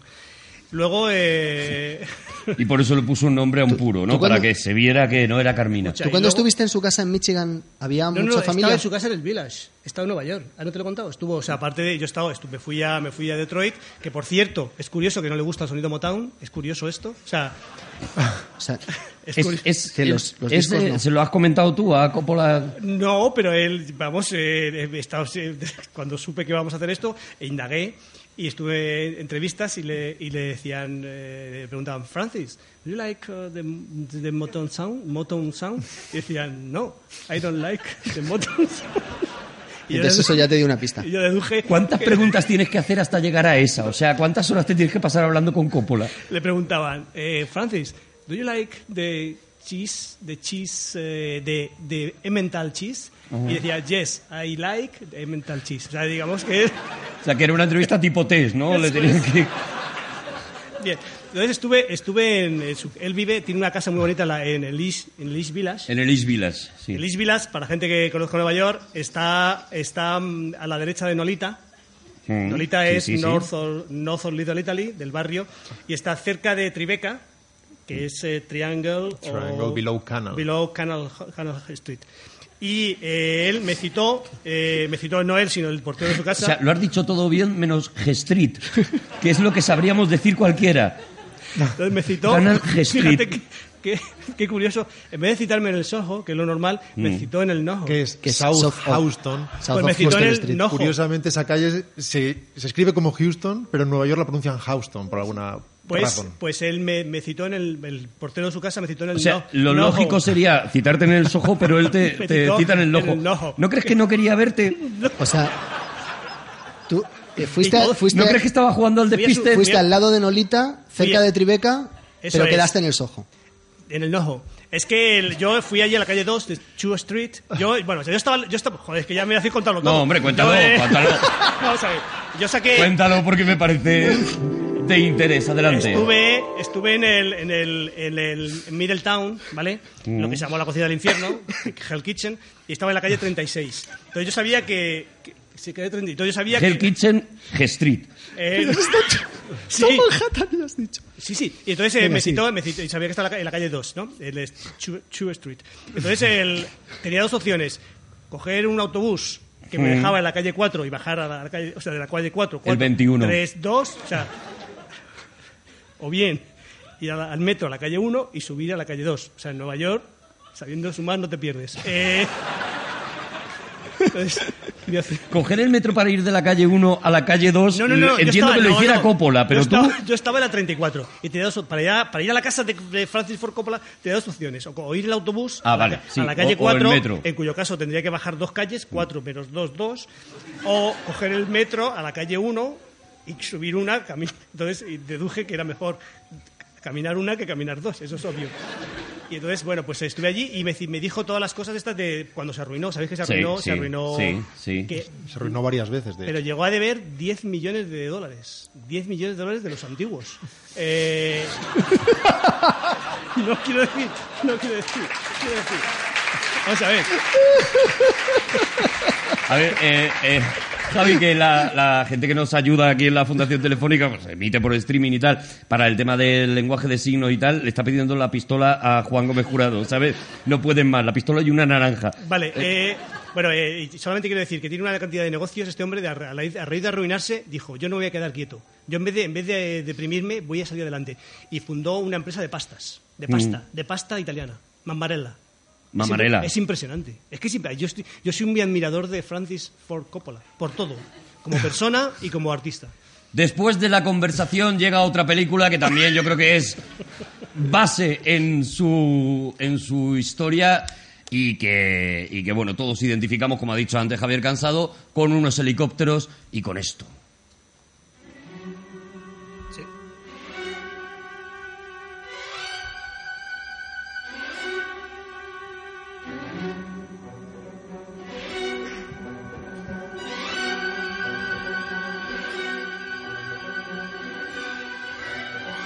Y con la mítica frase me gusta el olor a Juan Gómez Jurado por las mañanas, llegamos a Apocalipsis Now. Mi novia lo o- dice mucho. No me extraña. No me extraña. Mucha gente lo dice. Eh, Apocalipsis Now, otra de esas películas que, que no solamente es eh, fundamental, sino nos, nos querías apuntar, eh, Rodrigo, creo, algo sobre cómo se transforma en el Redux, ¿no? ¿Por qué, por qué hay una previa y es por el gusto de Javier Cansado por las películas largas por el que Coppola decide hacer una ampliada? No, simplemente trata de rescatar material que no se pudo usar en el montaje original. Aquello, aquel fue uno de los montajes más complicados de la historia del cine, porque es una película hecha en gran medida sin guion. No es una película hecha sin guion, existía un guion, pero ese guion estaba siendo constantemente reescrito y la propia jungla, además, lo iba reescribiendo. Uno de los rodajes más accidentados y enloquecidos y seguramente irrepetibles en la historia del cine es el de Apocalypse Now, que era una máquina de sangrar dólares diaria durante meses y meses y meses, con un equipo formado por gente de nacionalidades diferentes que muchas veces ni siquiera se entendía entre sí, en la jungla, sin saber exactamente qué estaban haciendo, cuál iba a ser el final, si Marlon Brando se sentía a gusto para rodar o no se sentía a gusto para rodar, si aceptaba sus líneas o decía inventar las propias. Marlon Brando cobraba un millón de dólares cada día se estaba vengando de lo que le habían hecho en El Padrino, seguramente, y seguía sin aprenderse además los textos. Eh, sacaron de allí a Martin Sheen con un ataque al corazón, que volvió tiempo después, empezaron con otro actor, el propio Coppola estuvo a punto de sufrir ese mismo ataque muchas veces, estaba enfrentando al estudio y poniendo el dinero de su propio bolsillo, una de las razones por las que por primera vez se arruinó, algo que sucedió repetidamente en su cabeza y que alguien tan napoleónico como él no pareció importarle jamás. Y aquello que podía haber sido el mayor bluff de la historia, la película menos cohesiva y menos formada, eh, jamás rodada, se convirtió en una obra maestra inconmensurable, en una reflexión sobre el horror y probablemente la película mejor fotografiada de la historia del cine, con esas imágenes alucinadas, pesadillescas, eh, que prácticamente conducen la película a lo largo de más de tres horas de metraje, en el caso del Redux, algo menos de, tres horas, y que se convirtió en un fenómeno en su estreno en, en Cannes, en el que las bobinas llegaron prácticamente goteando y haciendo los propios los últimos ajustes de montaje prácticamente sobre esas propias bobinas. Una historia directamente irrepetible. Hombre, para la- todas las peripecias del rodaje que tú has apuntado, pues hay que recomendar el, el documental que existe Ah, sí. eh, de la mujer de Francis Ford Coppola y el libro, que también es, es una especie de diario en el que ella va contando, eh, porque lo va escribiendo eh, mientras están allí y luego cuando ella se vuelve a América y va recibiendo noticias del rodaje y va contando cómo su marido entra en una, eh, en una auténtica locura y cómo, y cómo va viendo cómo su marido se le está muriendo por culpa de una película, ¿no? De hecho, Coppola define a la perfección lo que acaba de contar Rodrigo con una frase cuando él dice, mi película no va sobre la guerra de Vietnam, mi película es Vietnam.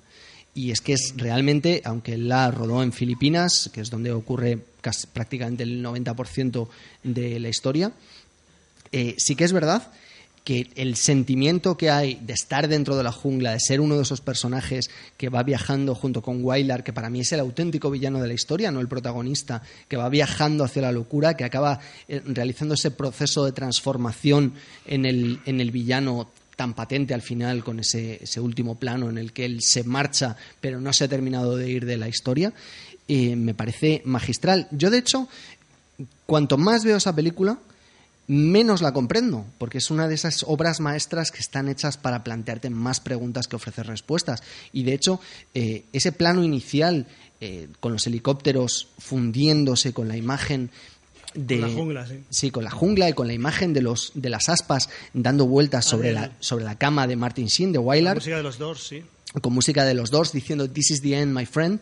Tengo muchísimas dudas de si eso que nos está enseñando es el principio o si efectivamente haciendo honor a su nombre nos está mostrando el final de la historia en el momento en el que los helicópteros van a eh, bombardear el poblado.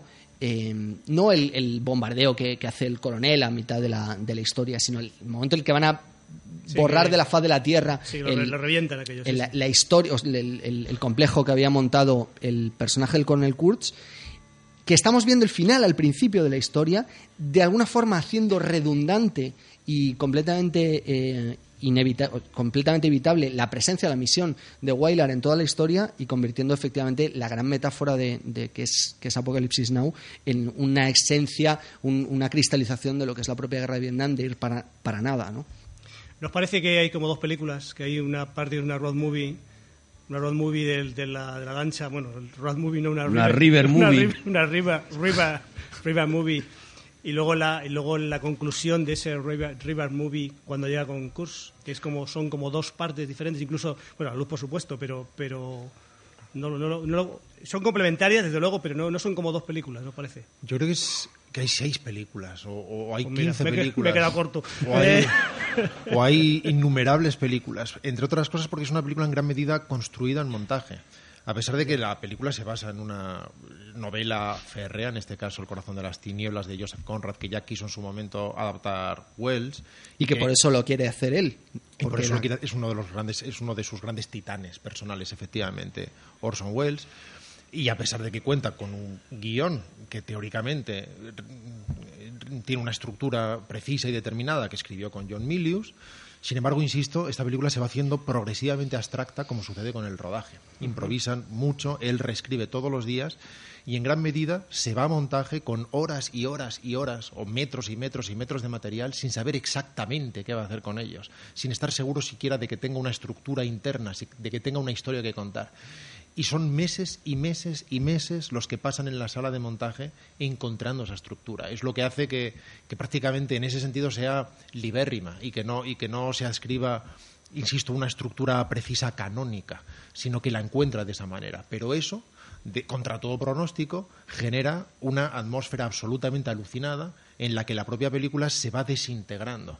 Y lo que es concreto, físico, tocable y material al principio se convierte en pura abstracción psicológica, como le sucede al propio cerebro de Willard y sin duda la- el propio periplo del coronel Kurz, que al final ni siquiera es una persona, sino es una especie de ente oscuro que está buscando su propia muerte y que por fin recibe a que él sabe que va a ser el que merece sacrificarlo.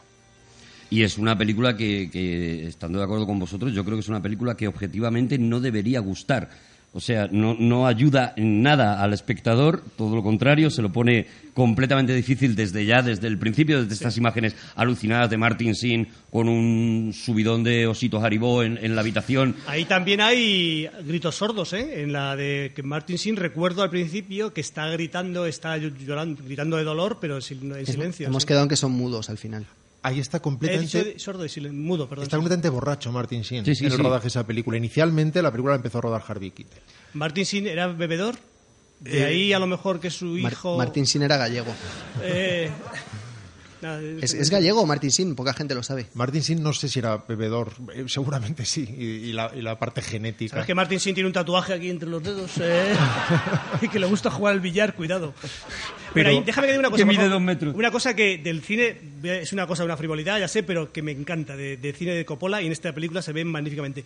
Las uñas. Las uñas de los personajes de las películas de Coppola son espectaculares. No, no, de verdad. fijaos que gener- generalmente es algo que pasa desapercibido, pero como, como las uñas, las uñas sucias, limpias, o sea, ya, ya, ya, pero bueno, es como- hay cosas obviamente no se puede, los dientes no se pueden ensuciar, las de, las de películas medievales, pero o sea, sacar dientes, pues no, lo- no, nadie se- bueno, en, en Resacón en Las Vegas sí lo hacen, pero, pero no es, no es habitual. Pero las uñas en las películas de Coppola, fijaos, por, bueno, fijaos si, si- fijaos si queréis, es espectacular. No, tiene que, tiene que haber bibliografía de eso bastante Tiene- extensa. Las uñas en Coppola. Es bueno, es un temazo. ¿Investigas las uñas de eh, por directores? Quiero decir, eh, ¿eres capaz de Por hacernos ejemplo, un Sí, resumen yo, por de...? ejemplo, eh, en- do- documentales de la 2. Si son de ungulados, ahí estoy yo. Eh, En, si en hay- Pi- en Peter Jackson, por ejemplo, que se ven mucho las uñas, que están muy sucias, pues por ejemplo. en ¿vale? todas las películas del Señor de los Anillos. Pues, Pero no le interesan tanto como las de Coppola. No, pero eh, me dejé en Coppola es especial porque en Coppola ¿Te parece copoliano? Diferencia, eh, diferencia las, las, las uñas las, uñ- las uñas de unos personajes y de otros, de verdad. Fijaos, por favor, fijaos si queréis, vamos, y ahí está, si queréis. Pero hay primeros planos de las uñas, es que no me he fijado nunca, te lo estoy Pues hay preguntando primer- en hay- serio. No, hombre, es- es- no, no hay primeros planos, pero aparecen en primer plano. ¿A vosotros os o sea, pero ¿hay primeros planos o no hay primeros planos? No los hay, o sea, no hay, no hay primeros planos deliberados, sino que apa- aparecen en primer plano, pero no son primeros planos. ¿Por qué sacaros de- del Cenagal? Eh, ¿os, os gusta el Redux? Gracias. A mí mucho, mucho más que la, que la película original. Yo, cua- cuanto más larga sea, mejor. De hecho, eh, produce, La historia de mi vida. La frase que más veces he oído en mi vida. produce muchísima emoción el, ese final con ese montaje entre el sacrificio del ungulado del buey en la jungla al mismo tiempo que por cierto yo creo que lo mataron de verdad porque eso no Sí, no, no, sí, sí, lo Pues, pues mataron. pone ningún animal ha sufrido. Eh, No, no pone. de hecho- no pone eso. No pone eso. El propio Martin Sheen, cuando rompe el espejo al principio, lo hace sin noticia de nadie y pega una leche como un piano con los nudillos, con lo cual se corta la mano y, y la tiene que atender de urgencia. y la sangre que aparece ahí es la suya la sangre que aparece manchando las Fijaros en las manos, en las uñas de Martín El caso es que el momento en el que matan al, al buey en la, en la jungla, ese sacrificio para el bien del pueblo que está montado junto con, con el asesinato del coronel Kurtz a manos de Wylar, produce una emoción en la que tú estás por completo en contra de lo que está ocurriendo ahí. O sea, está- estás literalmente convirtiéndote en, en esa especie de Buda psicótico y despótico en el que se ha convertido Marlon Brando, lo cual no tiene ningún sentido, ¿no? Porque te han llevado directamente a ese corazón de la oscuridad. y es en el que se va a convertir Wheeler. Probablemente va a ser el próximo él, sí. Kurz. A mí hay una cosa que pasa con el Redux, es decir, me interesa muchísimo verla porque hay material inédito y, y me interesa en términos académicos. Y hay escenas que me interesan mucho y me parece que funcionan como un tiro, como por ejemplo toda la extensión del pasaje de las prostitutas de Playboy, que es un pasaje maravilloso, estupendo. Y sin embargo no me gusta, por ejemplo, en lo personal nada, el de la plantación. El de la plantación con los franceses Se hace largo. y sobre todo porque todo lo que es abstracción, todo lo que es evocación en la primera película y que requiere Es demasiado literal aquí. se convierte absolutamente literal y empiezas a tener a un montón de memos hablando de eh, hablando en términos políticos racionales, literales y en el que lo que aquello que quieren decir se dice. Aquello lo puedes seguir como si fuera una especie de pizarrita. De repente esa escena pretende explicar la película que se explica con las imágenes y con la locura, ¿no? Y pretende darle una explicación que no la necesitamos. ¿no? La barata absolutamente, porque lo que se eh, comunica con el espectador en términos no racionales, atendiendo a sus emociones, a sus impresiones y a volantes que, insisto, no son intelectuales, se intelectualiza absolutamente y por lo tanto se banaliza. Vamos eh, con la siguiente película, porque, porque si no, no va a dar tiempo a llegar, a, por lo menos que lleguemos al Drácula.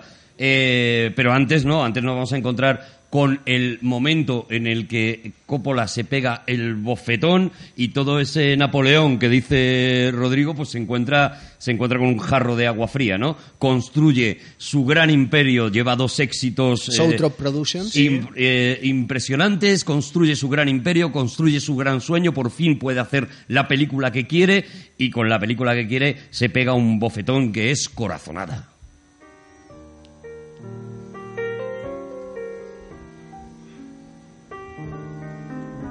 Y que es una es una película que a mí me vuelve completamente loco, que me encanta, que me parece injustísimo, pero que no llegó evidentemente en su en su momento, ¿no? O no era lo que la gente esperaba de Coppola, de una película de Coppola. ¿Qué pasó con Corazonada? Tiene para empezar el problema que es una película sobredimensionada para lo que es. Es decir, él efe- efectivamente se ponía el mundo por montera y combatía la racionalidad para empezar y la estadística y hacía aquello en lo que él creía. Consigue hacer avanzar la técnica, por ejemplo, es el primero que empieza a seguir eh, las tomas que se van rodando en vídeo, algo que actualmente es lo habitual, es la norma. Uno puede seguir exactamente lo que está sucediendo, pero en aquellos días no era lo habitual. Era el operador el único que veía lo que sucedía y el director lo imaginaba sí. y tenía una capacidad para la abstracción. Pero insisto, es una de esas películas sobredimensionadas a las que mata las expectativas y casi su propio presupuesto. Es como cuando hicieron una comedia maravillosa, en mi opinión, que sin embargo fue saludada de una forma enormemente cruel, que es Ishtar. No sé si os gustó Ishtar en su Sí. momento. Aquella película Que fue otro fracaso grande con cara, Warren Beatty y tan Dustin cara, Hoffman. tan cara para Ya. ser una pequeña comedia que al final esa sobredimensión la mataba en forma de expectativas. A mí no me gusta tanto Corazonada, me gusta mucho la música de Tom Waits, me gusta mucho muchas de las ideas, el convertir todo en una especie de plató artificial casi en la tradición del musical clásico, pero no fue recibida de. Visualmente me parece Tom una, Waits, una locura. que además poca gente sabe que es Reinfeldt en la película de Drácula. De- Luego sería así en la película de Drácula. Pues será sí, ¿verdad? porque no Completamente- se quedan a los créditos porque pone Reinfeldt, Tom Waits. Y Sí, reconocible. pero también pone eh, no ha sufrido ningún animal, ha sufrido daño y mira lo que le hicieron De al hecho, buey. No Apocalip- te puedes fiar de los títulos de crédito de Apocalipsis Now Coppola. es una película sin títulos de crédito. Eso igual te ayuda a... Tom Waits tiene un tatuaje. Yo, lo, a mí me, me vuelve... lo- por ejemplo, tú... Bueno, tú sí has estado en casa de Coppola. Eh, tú no has estado en Pero casa... no, no dentro, ¿eh? Estaba en la fu- eh, fuera. Eh, está Ah, ¿no fuera. llegaste a entrar? No, ni en la casa, creo que ha quedado claro, ni en la casa de John Cleese, ni en la casa de, de Francis Ford pero, Coppola, pero en el Village, en el aquí East una, Village. una de estas cuatro personas que estamos aquí ha estado charlando horas con Coppola. Que Sí, nos señor. cuente, que nos Amigo. cuente cómo es, Compo- cómo es Coppola. Francis, tú te dices Creo que, creo, ¿eh? creo que no soy yo, creo que es Rodrigo Cortés. Sí, pero Tú has hablado, has tenido la, la oportunidad de charlar con, con Tú- Francis que, na- que nadie imagine una cosa particularmente íntima ni especial. Simplemente el año pasado en los premios Princesa de Asturias le dieron, como todo el mundo sabe, el premio de las artes y simplemente la organización me invitó a que tuviera una charla con él pública en teatro en Gijón ante, para poder repasar su carrera con, con los espectadores y, y para moderar las intervenciones del público. Los No- no premios, nos hemos ido juntos. los premios fueron en Oviedo y la charla en Gijón. Los premios fueron en Oviedo y la charla fue en Gijón. Vale, vale, efectivamente. por saberlo, por No, to- Hernán. todo muy loco. El Jovellanos y el Campo Amor, el Campo Amor y el Jovellanos, y en este caso le tocó ir a Gijón. No sé cómo es Coppola, evidentemente. No, no, no he vivido con él, ni me he despertado con él, ni he desayunado con él. Fue una persona muy atenta y amable, y todos procuramos ser muy atentos y amables con él y repasar con él su, su carrera. Lamento decepcionarte. ¿Pero hiciste un, hiciste un truffaut con él? ¿De película a película y eso? ¿O cómo hiciste?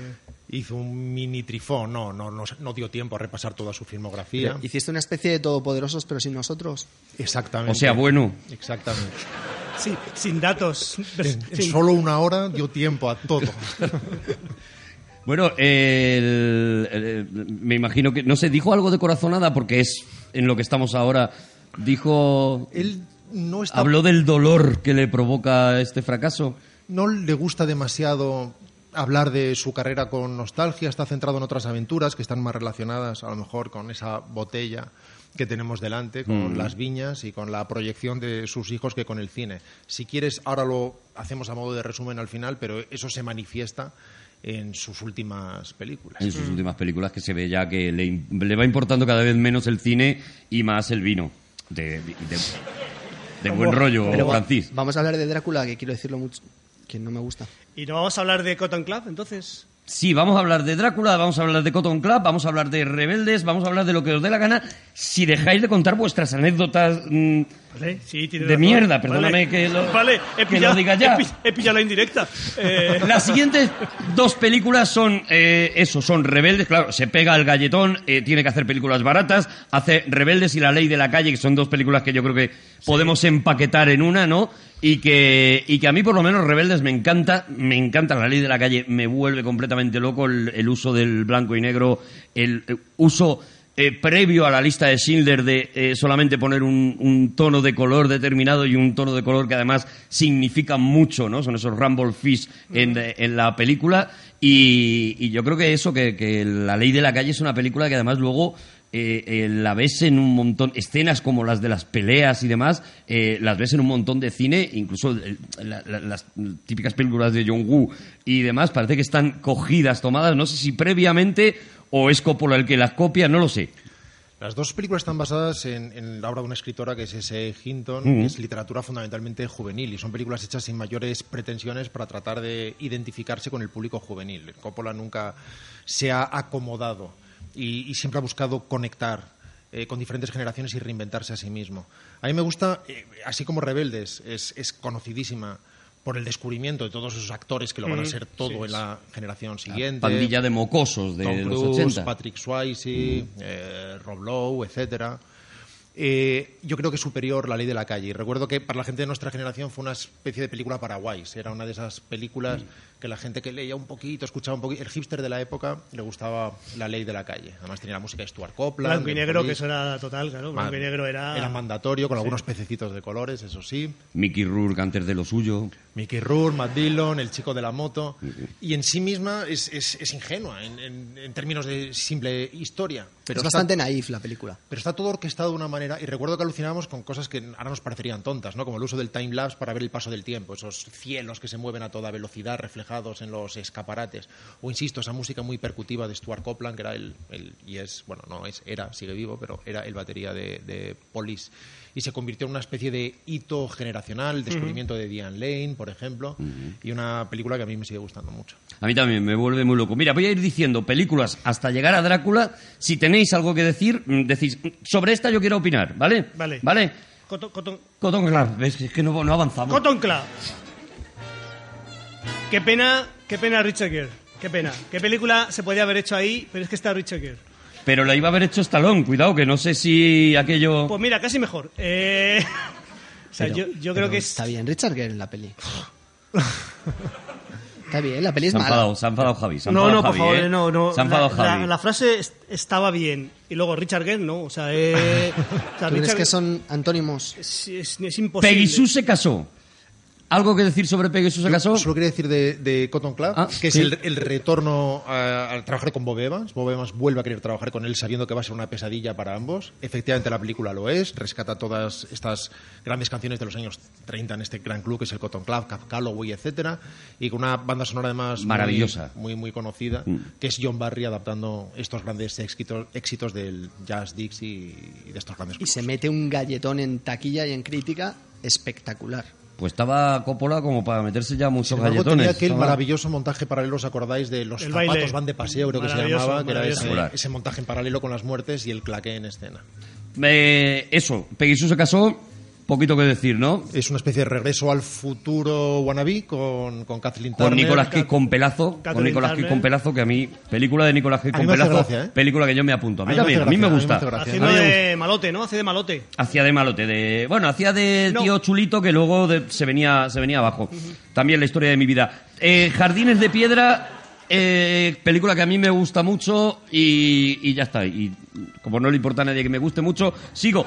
Tucker, un hombre y su sueño. Para Dicen es que es la última. metáfora A mí me, Claro. me gusta de, mucho esa de su película. fracaso. A mí me vuelve loco esa Me, me película. gusta mucho esa A mí me película. parece su última gran película, su última película verdaderamente buena. De alguna manera, Es autobiográfica. en ¿no? esta película le devuelve el favor eh, Lucas que él le había hecho en American Graffiti. American Graffiti es esa película pequeña, experimental, que trató de sacar adelante Lucas y que solo pudo hacer con el concurso de Coppola, que se mete en producción y empuja desde San Francisco para conseguir que la haga. Y de alguna manera su amigo Lucas, su aún amigo Lucas, le devuelve el favor produciéndole Tucker, una metáfora sobre este, constructor, este ingeniero constructor de coches. Aún los Tucker se siguen vendiendo en grandes colecciones a precios desorbitados. Existen varios ejemplares de Tucker.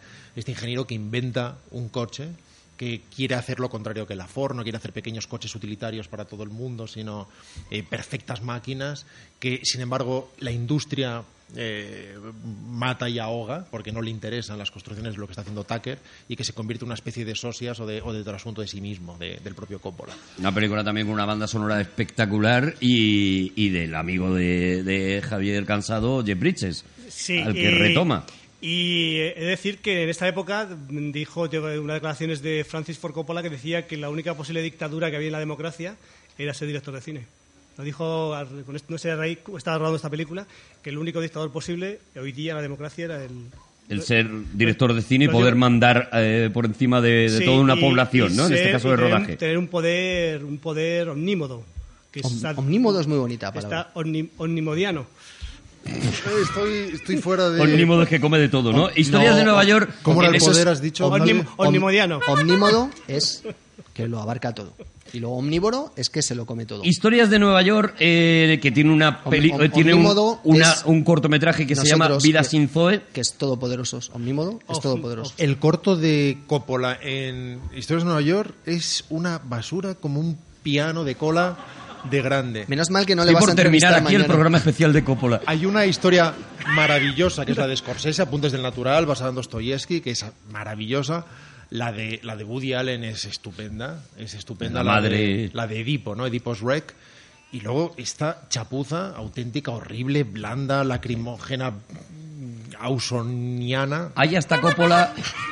de- en la que sale su propio padre, Carmine, los americanos llaman Carmine, a que tú has inventado una Carmen, Carmen, Carmen, mucho más Carmina. interesante, que sale en la calle Vicente tocando la flauta, porque su padre Flautista, es músico, su padre es sí. flautista, se encargó de hecho del Padrino 3, a la muerte de Nino Rota fue su padre Carmen el que hizo el que hizo la música del Padrino 3 y que también trabajó con él en la música de Apocalypse Now. Ambos firmaron la música de Apocalypse Now, que era de carácter absolutamente atonal y abstracto, fundamentalmente sonidos hechos con cacharros cayéndose en la cocina, que sin embargo funciona, funcionaba con mucha fuerza. Eh, la historia de, de, de Coppola, o de Coppola, está rodada en el Upper East Side de, Manhattan. Mm. Es de la, la única vez que él rueda en el Upper East Side de Manhattan, que lo sepáis. Si acaso Hay placas y todo allí.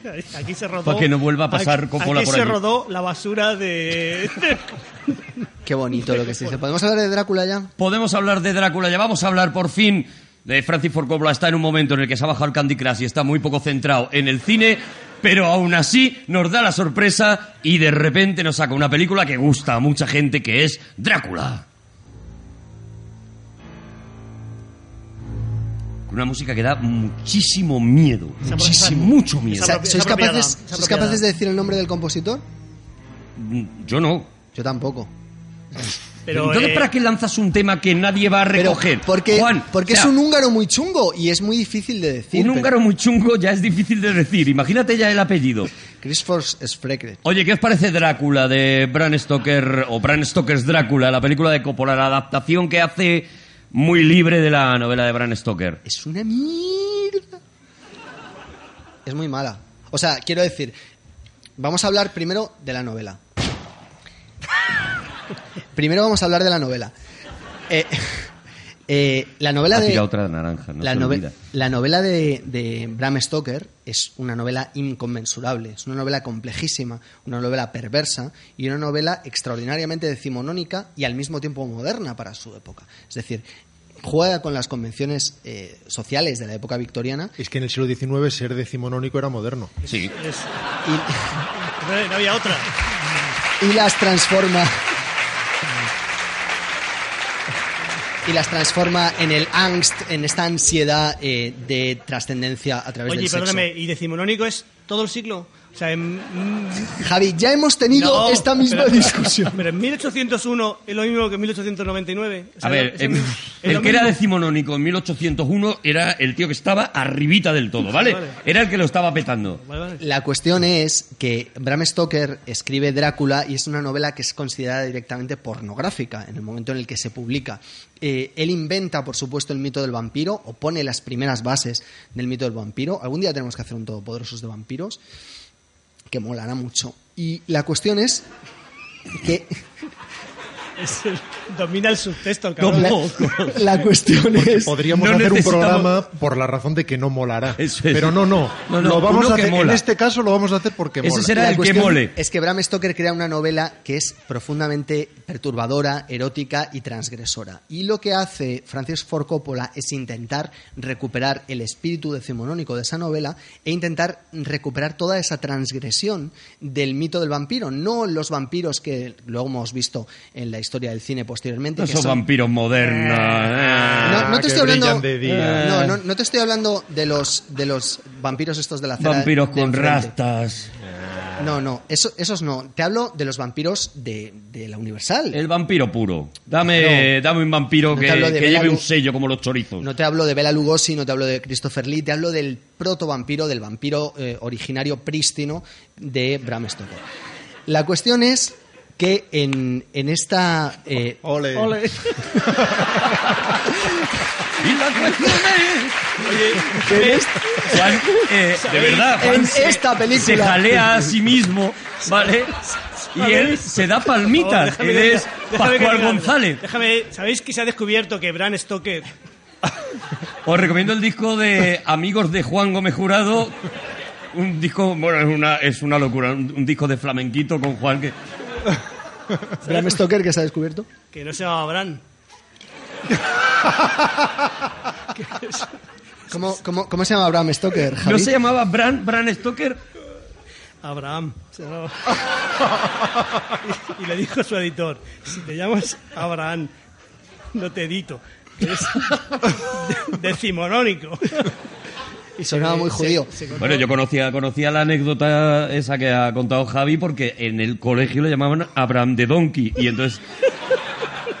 él Vamos a ver, la cuestión es que Francis Ford Coppola Sí, quiere recuperar ese Juan. espíritu de transgresión creando un Drácula definitivo, un Drácula que responda a lo mismo que quería hacer eh, eh, Bram Stoker. Bram Stoker Bram cuando, Stoker. cuando presenta esa novela. ¿Qué ocurre? Antes Rodrigo lo ha dicho al principio del programa. eh, Coppola es un director extraordinariamente literario y entonces él quiere crear la versión más fiel, más pura, más eh, la versión de, del Drácula de Bram Stoker que hubiera dirigido el propio Bram Stoker, para lo cual utiliza las técnicas del siglo XIX, que las va salpicando a lo largo de la historia, utiliza unos efectos especiales que no es que hayan envejecido demasiado bien y unas peleas que son unas eh, escenas de acción que son directamente irrisorias. Entonces, lo que produce es una película que tiene un tremendo éxito en su momento, eh, se hace mm, profundamente famosa la banda sonora con Annie Lennox y intentan despegar la, la carrera de la futura cleptómana Wynonna Ryder que no acaba yendo a, ningún a ningún palo a sitio. Wynonna Ryder que El está en su casa ahora mismo en bata. Pero, pero, Tan a gusto diciendo, ya seguramente se han olvidado de lo de ¿no cleptómana. que ya, no, no, macho, en España no. sería, a lo mejor? ¿Eh? A lo mejor ya era cleptómana. A lo mejor ya era cleptómana. Claro, Porque el claro. cleptómano, el cleptómano nace o se hace. ¿Sabes lo que te digo? O sea, ¿sabes lo que te digo? Que Se llevaba el catering. de la futura cleptómana. Es que, es que es verdad que iba al catering y metía en el bolso. Sí, eso lo sí. hay. Sí. Decía Coppola, vigílame a Guainona, vigílame a Guainona que se me lleva todos los saladitos y luego no tengo nada para cenar. A mí O sea, me son parece- frases de Coppola que las dijo cuando lo del premio este Tuvo que le muchísimo dimos éxito. aquí. La película ganó varios Oscars, uno eh, por supuesto el montaje de sonido y por supuesto el maquillaje. Y las uñas. Las uñas de. No, no, de- Es verdad, las por uñas favor, tienen son- mucha importancia tienen cuando, Relevancia, sí, sí. sobre todo cuando el cochero, que al final es el propio Drácula, coge a- a- al personaje de Keanu Reeves, lo sube al coche, etcétera. Rodrigo, ¿a ti te gustó Drácula? A mí nunca me ha gustado Drácula y es una de esas películas que trato de ver de vez en cuando convencido de que me va a gustar porque hay mucha gente a la que le respeto que le a la que respeto que le entusiasma Drácula y de hecho fue saludada como la gran obra maestra de Coppola que lo hacía renacer después de, de varios años eh, de carestía. Pero no me gustó la primera vez que la vi, ni la segunda, ni la cuarta, ni la décima, y cada vez me gusta un poco menos, así que es probable que, que deje de verla. Es, es una Hombre, sí, película... tómatelo en serio ya. Yo ¿La has visto, la has visto diez veces y Habla sigues contigo, yendo? habla contigo No. mismo y di, mira, oye, yo llevo No. 17 pases de Drácula. No, ata. a mí esto no me gusta. Ata. ¿Sabes? Y ya está, y no pasa nada. Ataca a vos. Eh, ¿Sabes? Me pasa lo mismo con los Goonies, que es una de estas películas No vamos a hablar de los Goonies, Mira- no vamos a hablar de los Goonies. por Mira. las que tengo todas las simpatías teóricas del mundo, salvo que no me gusta la Rodrigo, peli. Y A mí tampoco me gustan los Goonies, ¿ves? cuando la ¿Cómo trato nos de- puede no gustar los Goonies? No vamos a hablar de los Goonies porque estaríamos una una anécdota que a lo mejor te puede venir, te puede venir bien. A mí, fíjate, yo, yo tomaba la leche y le echaba, le echaba azúcar, ¿vale? Le echaba azúcar y no me gustaba. Y entonces le echaba cada vez más azúcar. Cada vez más azúcar, cada vez más azúcar. Y no me gustaba. Y un día dije, a ver si es, a ver si es el azúcar.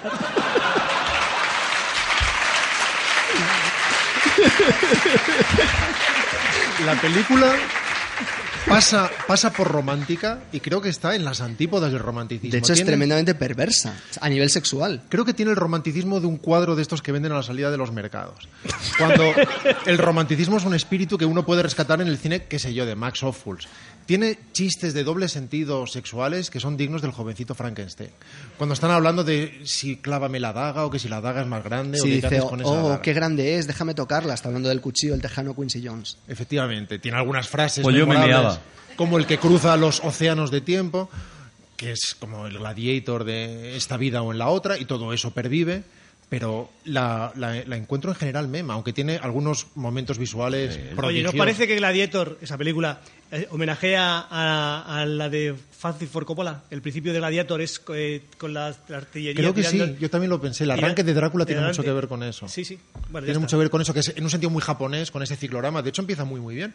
Con ese ciclorama rojo y esas figuras siluetadas que con esa... que sacar yo la cara por esta película, pero me parece que tiene visualmente, estoy muy de acuerdo que a lo mejor la historia eh, se ha quedado bastante tonta, bastante simplona, pero visualmente me parece que tiene unas puedes- aportaciones brutales. ¿Puedes explicar lo que es un ciclorama para la gente que no sabe lo que es un ciclorama? Es Por una ejemplo, gran Javi. Pantalla. Yo he trabajado en televisión, te Una enorme pantalla. Una enorme pantalla curva que se pone de fondo en la que se pueden proyectar desde paisajes Ilum- a, iluminar también, monocromos iluminar como iluminar, quieras, sí, sí. etcétera. Y es, y es una película que tiene muchos aciertos parciales, pero curiosamente eh, ha envejecido mal, eh, al contrario que el propio Drácula, que no lo hace en absoluto. Y es una película que, vista ahora, de hecho, cada vez parece más en vídeo, cada vez está como más sobreiluminada, o los planos aquellos con, con ojo de pez del propio Tom Waits, el personaje de Reinfeldt, cada vez parecen más televisivos. Creo que el tiempo no le ha hecho ningún favor, aunque insisto, esto es personal. Conozco a gente a la que respeto mucho y mucho más inteligente que yo, que le entusiasma Coppola y que le entusiasma Drácula, y estoy seguro que es por razones bien objetivas. Hay además un, un gran error en la historia y es que él, pese a ser tremendamente literario y pese a ser tremendamente respetuoso con la obra del escritor, en esta película ejerce una gran traición. Sabéis que el personaje de Lucy y el personaje de Mina normalmente se suelen fundir en un solo personaje en todas las adaptaciones cinematográficas de Drácula porque es muy complicado tener a dos mujeres haciendo prácticamente el mismo papel que es lo que realmente hace Coppola. Sin embargo, él para cambiar el sentido del personaje de Mina y que le- no le rime con el personaje de Lucy, lo que hace es inventarle a Mina un amor por el conde Drácula, un amor que jamás existió en la novela original, pervirtiendo por completo la, la novela y lo que acaba haciendo es convertir eh, su Drácula, el Drácula de Coppola, más que de Bram Stoker, en la historia de unos cuernos dobles. Eh, el personaje Keanu Reeves se va y le pone los cuernos con las tres vampiras, mientras ella le está poniendo los cuernos con el otro, y de repente todo eso se junta y en- tienen que darse explicaciones y al final acaba matando al otro, ¿no? Entonces le quita toda la gracia. Al final era un poco más, mm, de- más Ozores que, que Coppola, ¿no? Por lo que... Con La- ese- Lo habéis dejado en Ozores. No, pero es que ese cambio es fundamental. Quiero decir, lo, lo esencial es que a Mina no se la llevan porque ella quiera, sino porque, porque se la lleva un vampiro. Pero si te quieres ir con el vampiro, entonces ya no tiene sentido. Pero mira, de ahí viene Crepúsculo también y de ahí vienen un montón de cosas pero- muy buenas que nos ha dado el cine. Has dicho que Crepúsculo es buena. Hombre, por eso. Eh, vale, pues si no os gusta Drácula, que yo pensaba que era donde íbamos a tener un poco más, lo que tengo ahora ya es, o sea, el coche escoba de, de Coppola, ¿vale? Lo que viene ahora. Jack, la película de Robin Williams en la que es un niño que crece muy rápido. Era una época, a partir de Big, la gente se volvió loca con, con lo de que la gente creciera y decreciera y demás. Tiene Y- que hablar de ella eh, Javi porque a Javi le encanta Robin Williams. Eh, eh, corre- incorrecto. Por Eh, no, no, no, no he visto, no he visto esta película. No, Pero puedes hablar de lo mucho que te gusta Robin Williams. Es que no me gusta Robin Williams. Que no le gusta Robin Williams, pero no, no le, no le no, hagas No, porque. meterse ¿sabes? con este señor. Eh, no me gusta, no me, como cómico sí, pues yo he decidido a todos los cómicos, pero no me gusta como, bueno, murió, pobrecito, pero como ser humano no me, no me gusta. ¿Qué os parece Jack? Yo, yo, yo voy a defender Jack. bien. O sea, que, que, No, que no ser le, humano no me, que no no me le gusta Robin Williams como ser humano. No me gusta, ¿no? Que me parece muy bien, Juan, Que pero no es todopoderoso, no es sálvame. Te- Podemos hablar de. Podemos hablar de Jack. Hablad vosotros que os gustó la peli. ¿Qué te parece Jack, eh, Yo voy, Rodrigo? a, yo voy a reivindicar Jack, entre otras cosas, porque es la peli que va después de Drácula. Entonces, Hombre, claro, por- me, por pareció, comparación. me pareció el ciudadano Kane de, de los últimos años de Drácula. Y creo que es una película muy, muy maltratada, simplemente porque la gente considera muy infantil una película que es para niños y que tiene todo el derecho del mundo a ser infantil. Y creo que están muy cerca sus intenciones y sus objetivos de sus resultados, de lo que logra. Y ¿Tú creo que crees es una que quería hacer una mierda de película? yo creo que entran dentro, dentro de lo probable que no y que lo que quisiera fuera hacer una buena película para niños. Y creo que Jack es una buena película para niños. Él sigue en el Candy Crush, él está, bueno, a, a su rollo y le ofrecen legítima defensa de John Grisham y dice, claro que sí, hombre. Claro que sí. Es una de esas ¿Me películas- pagas? Pues venga, la voy es, a hacer. Es una de esas películas que yo creo que Coppola mm, se pasó por allí porque vio luz y entró. No, no, ¿sabéis qué? Por- ¿Sabéis- porque no, ¿sabéis- no parece de él, no, no os ¿sabes- parece, es sabes totalmente qué- impersonal esa ¿Sabes qué película. pasó? Él estaba vendimiando, estaba en Napa Valley vendimiando y estaba un poco hasta las narices de vendimiar. Y le dijeron, ¿quieres hacer esta película? Y dice, yo con salir de aquí de las viñas hago lo que sea. Es su última película profesional, por decirlo así, su última película de estudio, es una, su última película en la que las cosas están en su sitio, algo que ya no va a suceder en las, en las tres últimas. Y de ella yo lo único que destaco es que sigue experimentando cosas difíciles de percibir en términos, por ejemplo, de montaje y consigue que en momentos muy pequeños, delicados y emocionales tengan un montaje muy rápido, consiguiendo un efecto extraño y que todo lo contrario, momentos de acción o momentos más crispados, sin embargo, tengan un montaje lento. Y esta parte experimental que es difícil de percibir es de lo poco que conseguí extraer de esta película. Todopoderoso, nos tenemos que ir, mirar la hora, nos tenemos que marchar. Sé que quedan Tetro, Out Without You, pero yo creo que estamos bien. O sea, sin tratar esas, estamos bien. Sí, sí, dime, eh, Rodrigo.